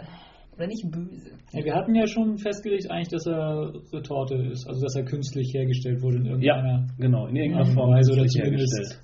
Ja, Äh, beeinflusst. Ja, was ich finde, was wir diesmal als erstes festlegen müssen, wollen wir uns mit dem Evil Overlord auf eine bestimmte Epoche jetzt festlegen oder wollen wir es das so lange wie möglich offen halten? Oder wollen wir sagen, Oder der- sagen, er passt einfach in jede ja, Epoche. also wenn wir jetzt sagen, wir mal, er ist ein künstlich hergestellt, dann kann er natürlich, wenn man jetzt äh, von einem realistischen Szenario ausgeht, dann ist er irgendein genmanipuliertes Produkt. Mhm. Äh, in der Fantasy-Welt ist er ein beschworenes Wesen oder ein aus einem Magiespruch entstandenes Wesen. Ähm, ja, aber es könnte ja beides weiterhin bleiben. Also könnten wir erstmal offen lassen, denke ich. Ich würde es fast erstmal offen lassen. Also man könnte ja vielleicht sogar nachher sagen, der ist, weiß nicht, wie mächtig wir ihn noch machen wollen, aber er ist so omnipotent, dass er halt äh, sogar durch die Zeiten lebt In und, verschiedensten Dimensionen. und Dimensionen existiert, genau. Aber ich würde sagen, das lassen wir erstmal offen. Okay, ähm, dann wollten wir uns vielleicht jetzt diesmal darauf einigen, welches Geschlecht er haben soll. Oder ob überhaupt ein Geschlecht. Weil mit diesem künstlichen Erschaffenen könnte er ja theoretisch auch ein Computerprogramm oder etwas in der Art sein. Cyborg. Ein, Mhm. selbst, ein sich selbstbewusster Magiespruch. Ein, Oder ein Homunculus. Ich musste gerade an diese alten Filme Sindbad denken, wo der böse Magier nochmal als Spion seinen Homunculus erschafft. Ja, ich, mu- ich musste letztens auch schon an, ich glaube, Anfang 80er, End 70er Jahre Film denken, wo äh, Saat des Bösen, so heißt der. Ach, wo der Computer versucht, sie fortzupflanzen. Ja, und es am Schluss ja auch schafft. Also das finde ich ist ein, nur der, der, der Film hört quasi da auf. Klingt nach wo wir 70er. Ja, das ist wohl End 70er irgendwie. Aber wie schafft er es, sich fortzupflanzen? Ja, er, er nimmt doch irgendwie die Frau von seinem Erschaffer gefangen. Ja. Und er hat ja irgendwie Zugriff auf das Haus, weil dieses Haus auch so ein bisschen, also das ist irgendwie ein Wissenschaftler, der halt so ein. Erinnert mich an die Simpsons. Ja, ich habe auch gerade gedacht, ich glaube, da gab es mal einen Ja, stimmt, ja, stimmt, stimmt, ja, ja, genau. Und äh, der, der macht auch so ein bisschen, äh, steuert so ein bisschen das Haus auch und Mhm. ähm, irgendwie, äh, als die Frau dann alleine da ist, äh, schließt er alles ab und lässt sie nicht mehr raus und äh, baut dann irgendwas, ich habe ihn auch nicht mehr so vor Augen, wie er das macht, aber irgendwie baut er was, dass er mit ihrer Hilfe da ein Kind erzeugen kann, was auch binnen äh, von ein paar Tagen, glaube ich, ähm, dann in so einer komischen äh, Maschine ranreift und dann der Schluss des Films ist, diese Maschine bricht auf und da ist so ein, so ein ähm, ja, ein Kleinkind, glaube ich, irgendwie ein sechsjähriger Junge drin, der dann mit der Stimme dieses Computers sagt, ich lebe oder so ähnlich.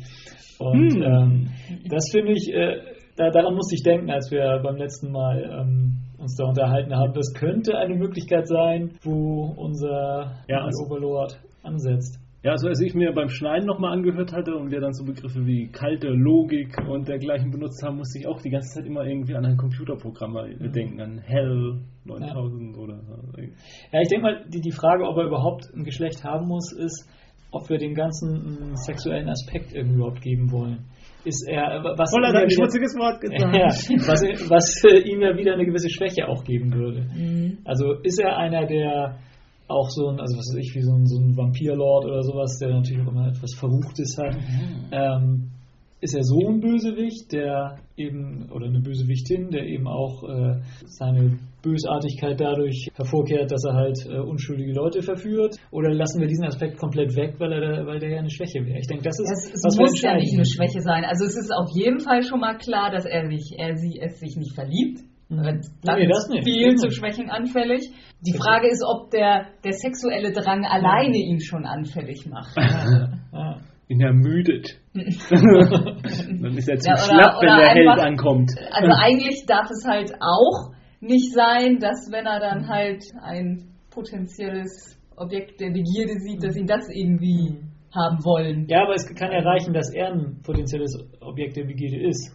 Mhm. Und das würde ja schon reichen sein, äh, das würde ihn ja noch böser machen, wenn er das weiß und das einsetzt, Mhm. ohne da selber irgendwie geschwächt zu sein. Das ist halt, ich denke mal, die Frage müssen wir klären.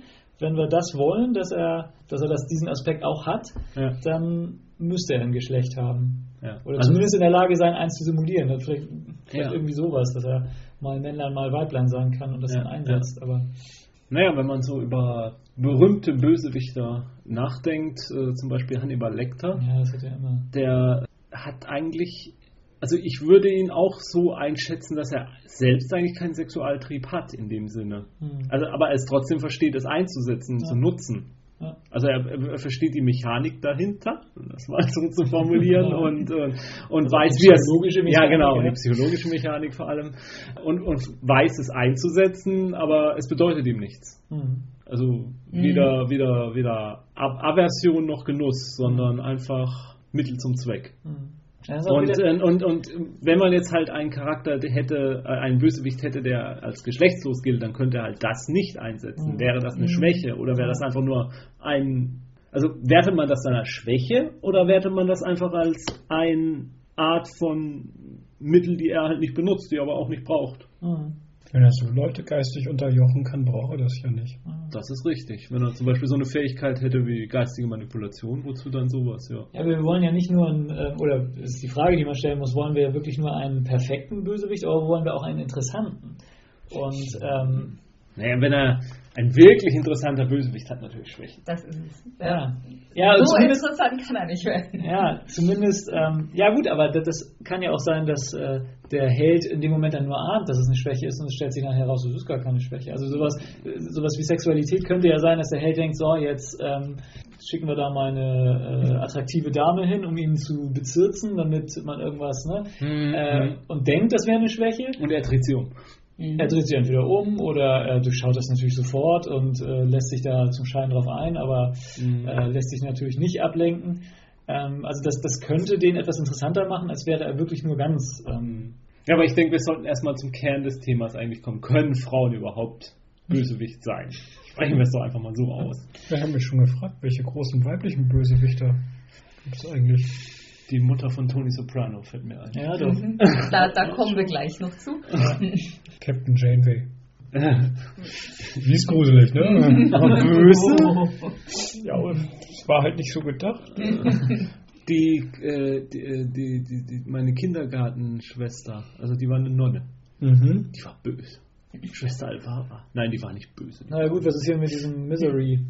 Das ist auch eine. eine Katie Bates? Nee. Ja, das die? Schauspielerin Katie Mhm. Bates, ja. Die ist einfach nur durchgeknallt, oder?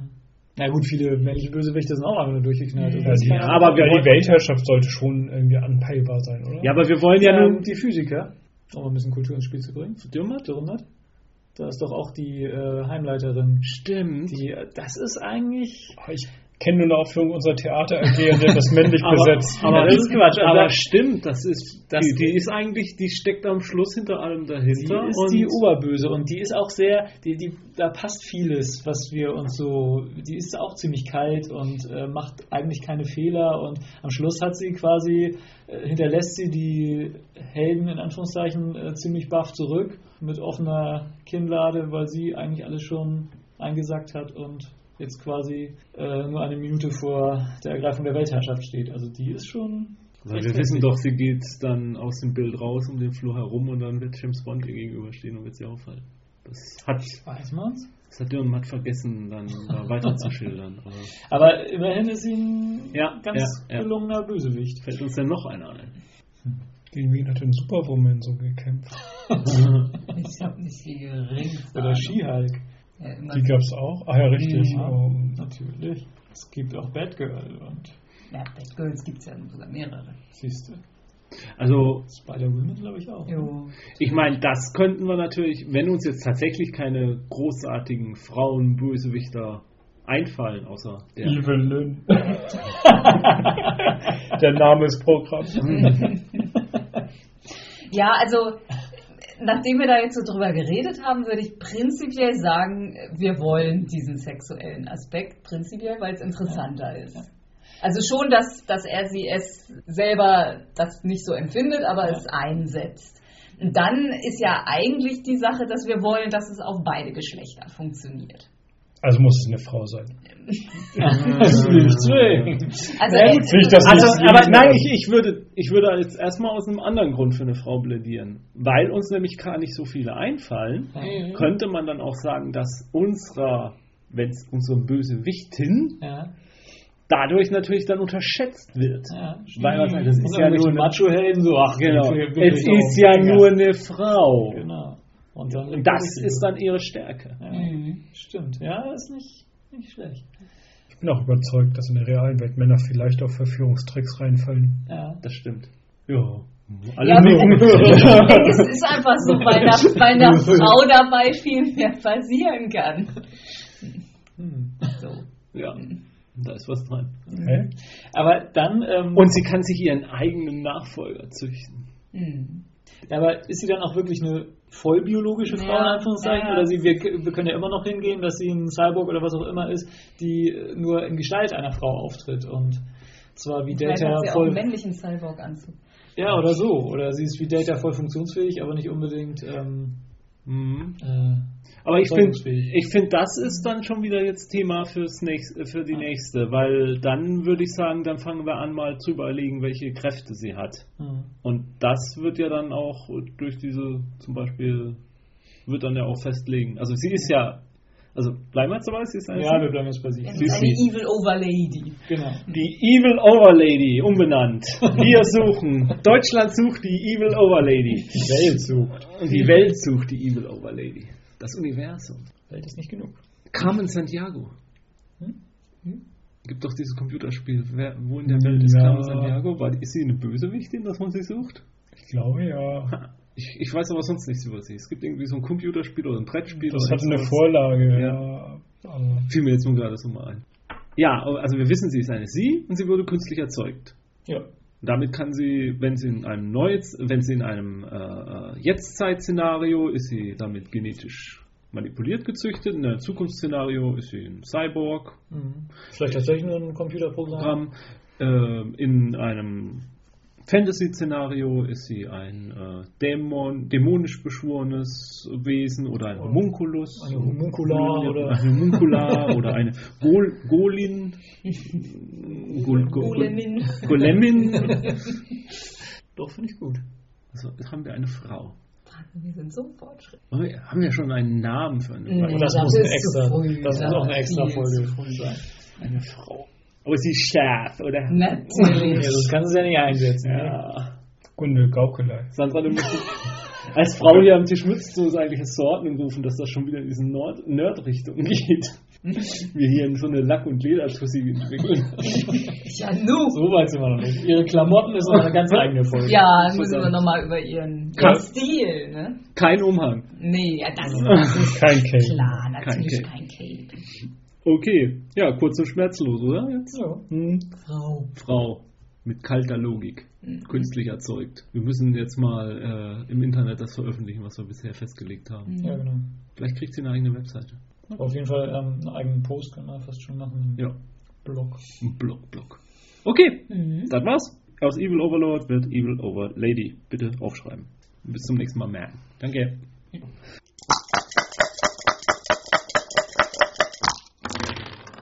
Der Rauschmeißer kommt. Ich liebe es. Ja, wir hatten ja eben schon erwähnt, Sopranos. Ja, die äh, habe ich und zumindest zwei weitere am Tisch. Kennst du ja noch nicht, ne? Ich nicht. Ne. Haben sehr ins Herz geschlossen. Also, Erste Staffel haben wir jetzt gesehen. genau, haben wir auch gesehen. Ist eine sehr schöne ähm, Mafia-Serie. Ma ja, Mafia-Familienserie müsste man fast sagen. Ja, also, Mafia 2 Familienserie. Ja, genau. Also Hauptfigur ist ein, äh, ja, zwei Familien, genau. Ist ein Familienvater einmal, also ganz klassisch, aber eben auch ein recht hoher Mafia-Gangster in Also New nicht, York. nicht der Pate, aber ein General, kann man sagen. Vielleicht. Ja, genau. Also vielleicht wird aus ihm ja noch was. Ich kenne ihn in späteren Staffeln Nö. ja noch nicht. Stand der ersten Staffel. Genau. Mhm.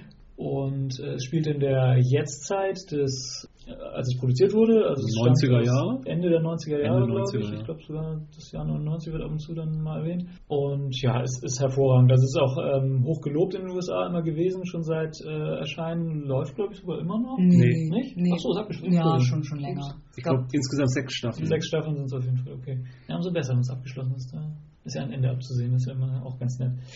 Und wie gesagt, in den USA sehr hochgelobt, ist ähm, dann in Deutschland auch mal versucht worden, aber auch wieder sehr halb, halbherzig. Nachtprogramm. Ich dachte auf Fall, gewesen ja, war auch ein öffentlich-rechtliches auf jeden Fall, kam irgendwie nach den Tagesthemen, wenn es denn nur das erste war. Und äh, ist natürlich von keinem Menschen äh, geguckt worden. Und die paar äh, Feuilleton-Autoren, die das hochgelobt haben, sind dann äh, auch nicht gelesen worden sozusagen, dass da die Massen drauf ansprangen. Und dann ist es, glaube ich, ziemlich schnell auch wieder eingestellt worden. Ich weiß gar nicht, ob die erste, Mhm. vielleicht lief die erste Staffel oder so. Ja, ich glaube ein bisschen mehr Ja, war es. also bei Also uns war es so, worden. dass wir eigentlich immer davon ausgegangen sind, dass es eine gute Serie Mhm. ist. Ja, Also wir haben genau. allem geglaubt. Ja. Nur es ist halt, ja, es gibt zu viele Serien, als dass Ja. man sie alle gucken könnte. Und dann fiel uns halt vor kurzem zufällig die DVD-Box in die Hände und, dann dachten, und die war recht günstig gerade. Und dann dachten wir, so, dann gucken wir da jetzt mal rein. Ja, aber bei uns Und- geht's ähnlich. Also wir haben, ähm, sind ja immer mal auf der Suche nach irgendwelchen Serien, die man mal so nebenher gucken kann. Auf DVD ist das ja immer sehr angenehm. Gar nicht so lange her hat man mal wieder die Pate-Filme geguckt und äh, überhaupt mal wieder Lust so auf Mafia-Gedöns gehabt und dann, ach, die Sopranos, da gucken wir mal. Und das ist wirklich hervorragend. Aber vielleicht nochmal kurz was äh, Sopranos. Also äh, Titelheld ist Tony Soprano. Äh, Tony Soprano, ähm, der ein paar äh, ja, wie soll man, äh, Probleme hatte, psychologischer Art und deswegen eine, äh, eine Therapie macht, eine Therapeutin aufsucht und von seinem Mafia-Leben ihr ein bisschen erzählt und ähm, Was sie eigentlich gar nicht hören will. was sie gar nicht hören will und da- das auch oft umschreibt und ja, es, es spielt in der Nähe von New York, aber nicht in New York direkt, glaube ich. Äh, Ja, die, also New Jersey. New. Jersey ist es. Und ähm, der Pate liegt im Sterben gerade, hat Krebs und äh, ja, es gibt da halt einige Unruhen mit der Familie, mit seinem Onkel Junior, der wohl jetzt Pate werden will. Und Tony Soprano ist eigentlich so der Macher, im, der eigentlich äh, dran wäre, jetzt von, von seinen Fähigkeiten Pate zu werden. Und äh, das sorgt für einige Unruhen und außerdem das FBI am Ermitteln und Tony hat Probleme mit seiner Frau und seine Teenage-Tochter und sein Sohn machen auch irgendwie immer wieder Ärger und es scheint wohl auch irgendwie einen Maulwurf in der Organisation zu geben, der das aufzu... Also Tony hat sehr viel Stress und äh, das macht sich, in, macht sich bei ihm auch körperlich bemerkbar, in der, indem er halt... Äh, es, es ist im Kern eine Dramaserie, aber man hat auch viel zu lachen. Ja, es spielt halt sehr schön mit diesen Klischees, mit den Mhm. Mafia-Klischees. Also sie äh, zitieren auch ganz oft sehr offen irgendwelche Filme und ständig äh, wird auch immer gesagt, so äh, irgendwelche Außenstehenden, also nicht Italo-Amerikaner, fragen ihn auch ständig, sagen, welcher war denn jetzt der beste Partyfilm und oder Ja. geben ihre Meinung äh, ungefragt äh, zum Besten. Ja, und was, was, was halt bei der Serie auch auffällt, finde ich, und was ich sehr gut finde, die Schauspieler sehen sehr echt aus. Mhm. Es ist kein ähm, nichts so richtig fürs Auge dabei, dass man, also die, die, die Mafiosi sind alle ähm, übergewichtig, also fast alle übergewichtig und, und äh, Keiner sieht aus. und, und, und, und äh, sie tragen eher, äh, ja, sie sind eher nicht so stilsicher, laufen meistens in Trainingsanzügen herum und mit Goldkettchen und die Frauen haben alle edlige Oh. Fingernägel und, und äh, ja, und also es, es wirkt alles so echt. Mhm. Also man, man hat fast den Eindruck, äh, zum Teil, äh, es wäre so eine Dokumentation abgefilmt zum Teil. Und, ja, und die Dialoge sind einfach großartig Ja. und die Charaktere sind, ja, ja, macht Spaß. Ja, das ist echt klasse. Ja. Also, wir, also ich habe jetzt die erste Staffel, wir haben die erste Staffel Mhm. geguckt und äh, ja, ich freue mich, wenn es weitergeht. Ja. Ja, eine zweite Serie, die man dann hier vielleicht auch nochmal lieben kann, ist Lost. Immer wieder gern genommen. Ja, Vierte die Staffel. vierte Staffel geguckt, ja. Und Ja, man kann eigentlich nicht viel erzählen, ohne was zu verraten. Ist, ja, es es ist, ist, die- es also, bleibt also falls, falls jemand tatsächlich nicht wissen sollte, also es geht los in der ersten Staffel damit, dass ein Flugzeug abstürzt ähm, und so 40 Leute oder so überleben auf einer einsamen Insel. Mitten im Pazifik. Ja, die sich dann als nicht so einsam herausstellt. Ja, also es wird sehr schnell klar, dass da erstens äh, komischerweise doch irgendwelche Menschen leben und zweitens auch irgendwie sehr viel mysteriöse, übersinnliche Sachen passieren. Und das Besondere an dieser Serie war am, von Anfang an eigentlich, dass es sowohl ja irgendwie da um diese normale Handlung ging und dass aber auch alle Hauptpersonen immer wieder in Rückblicken geschildert wurden. Und da äh, sich dann rausstellt, dass sie irgendwie dann doch zusammenhängen alle, obwohl sie sich eigentlich gar nicht kennen und äh, nach und nach offenbaren sich dann gewisse Zusammenhänge. Und dass man Charaktere immer wieder das Gefühl hat, da irgendwie ist es kein Zufall. Ja. Und etwas sehr, sehr Mysteriöses geht auf dieser Insel vor. Ein Rauchmonster geht da um und seltsame andere, die Menschen entführen und Was ich ein bisschen problematisch an der Serie finde, deswegen, also ich kenne bisher nur die ersten drei Staffeln ähm, und ähm, gerade bei der dritten, ist, dass sie ja eigentlich mit keinen Erklärungen rausrückt. Also äh, bisher hat man eigentlich noch nie, äh, ich weiß nicht, ob es in der vierten dann anders sein es wird, wird aber anders, ja. okay, dann äh, Also sie kriegen das etwas beruhigen. Also ich finde, sie kriegen Also jetzt die Kurve. Man- Also in die dritte war sehr anstrengend. Ja. Die erste war Ja. gut, in der zweiten hat man es auch noch ertragen Ja. und in der dritten Ja. dachte man dann so, ja, nun, nun müsste aber Ja. mal langsam. Genau, da, da werden äh, Sachen dann scheinbar aufgedeckt, die dann äh, nur noch viel größere Rätsel aufgeben. Äh, dann sind die anderen doch nicht die anderen und es gibt noch andere andere und so weiter. Also immer als plumpes Beispiel. Äh, viele Sachen werden dann auch wie dieses Rauchmonster, das wird dann lange Zeit komplett überhaupt nicht mehr erwähnt, äh, bis es dann irgendwann, als hätte sich ein Drehbuchautor da wieder dran erinnert, doch mal wieder auftaucht. Also das ist jetzt übertrieben. Ich will äh, das jetzt nicht so kritisieren, weil es immer nur eine hervorragende Serie ist, aber das ist so der eine Kritikpunkt, den, den man haben könnte. Dass, Also die, Also- die vierte Staffel ist recht kurz, es sind Mhm. nur 13 oder 14 Folgen. Das Da tut der Serie sehr gut, Ja. weil ähm, die Handlung mal sehr kompakt erzählt wird, ohne große Abschweifungen. Und äh, man hat das Gefühl, ja, okay, es geht in eine gewisse Richtung jetzt. Es, es wird immer noch nicht genau der Hintergrund erzählt, aber man, man, man beginnt so, so langsam so langsam so Ahnungen. Und Man, man, man begreift schon langsam so ein bisschen, worauf es hinauslaufen wird oder wie weit da wirklich Zusammenhänge sind. Und ich denke, das kann man auch erzählen.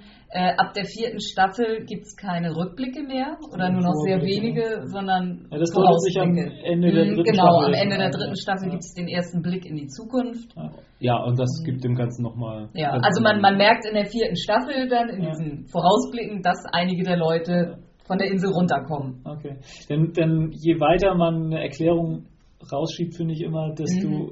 Äh, muss es dann enttäuschend sein nachher. Ja. So. ja, also das droht immer noch vielleicht, aber äh, die, die Angst ist jetzt ein bisschen geringer geworden bei mir. Das Äh, ist ja, glaube ich, auch festgelegt, dass nur noch zwei Staffeln Ja. aber um um es vielleicht mal abzukürzen, weil uns die Zeit auch äh, wegläuft. Also die ideale Serie für die Leute, denen Twin Peaks zu geradlinig und zu logisch war. Okay. Dann bin ich sehr gespannt auf die vierte Staffel. Ich liebe noch was ganz Praktisches gerade. Open Source Software. Ich kam hier äh, immer auf den Geschmack, ein bisschen selber rumzubasteln, vielleicht an einem eigenen Kartenspielen oder so. Und äh, auf der Suche nach möglichst preisgünstiger, also sprich kostenloser Software, äh, bin ich schnell drauf gestoßen. Inzwischen die Zeit der Shareware ist eigentlich vorbei. Äh, Open Source Projekte gibt es jetzt eigentlich zu jeder Art von Software und gerade äh, Desktop-Publishing-Software gibt es ein Programm namens Scribus, Bildbearbeitungssoftware gibt es ein Programm namens GIMP und bei anderen Arten von Software, OpenOffice ist vielleicht ein bisschen bekannter für äh, Textverarbeitung und Tabellenkalkulation. Also äh, ich schätze mal, für jede, fast jede Art von Software gibt es wahrscheinlich ähnliche Projekte, die man über Wikipedia sogar schnell finden kann. Das war ja mal was ganz Praktisches. Vielleicht kann das ja jemand mal brauchen, wenn er was selber basteln will, auch für Rollenspiele. Ja, auch, äh, ich meine, auch unser Podcast wird mit mhm. Audia City geschnitten, mhm. was ja auch ein Open Source Produkt ist. Also Microsoft. Ich glaube, wir machen diesmal zum ersten Mal einen Piep rein, oder? Was das? Schon wieder! Ich glaube, Mann, ich glaube, da fliegt ja. Und wir hatten Angst, wir haben nicht genug Material. Ja, ich glaube, ich glaub, diesmal haben wir, haben wir unseren Rekord wieder geschlagen, nachdem es beim letzten Mal so verdächtig schnell äh, un äh, unkompliziert zu Ende war. Also relativ kurze Folge für unsere mhm. Ansprüche. Ja, äh, diesmal vielleicht ein bisschen länger. Mal gucken, wie viel dann am Ende dabei rauskommt. Kann ich jetzt noch nicht einschätzen. Vielen Dank fürs Zuhören. Spielt schön weiter. Tschüss. Tschüss. Tschüss.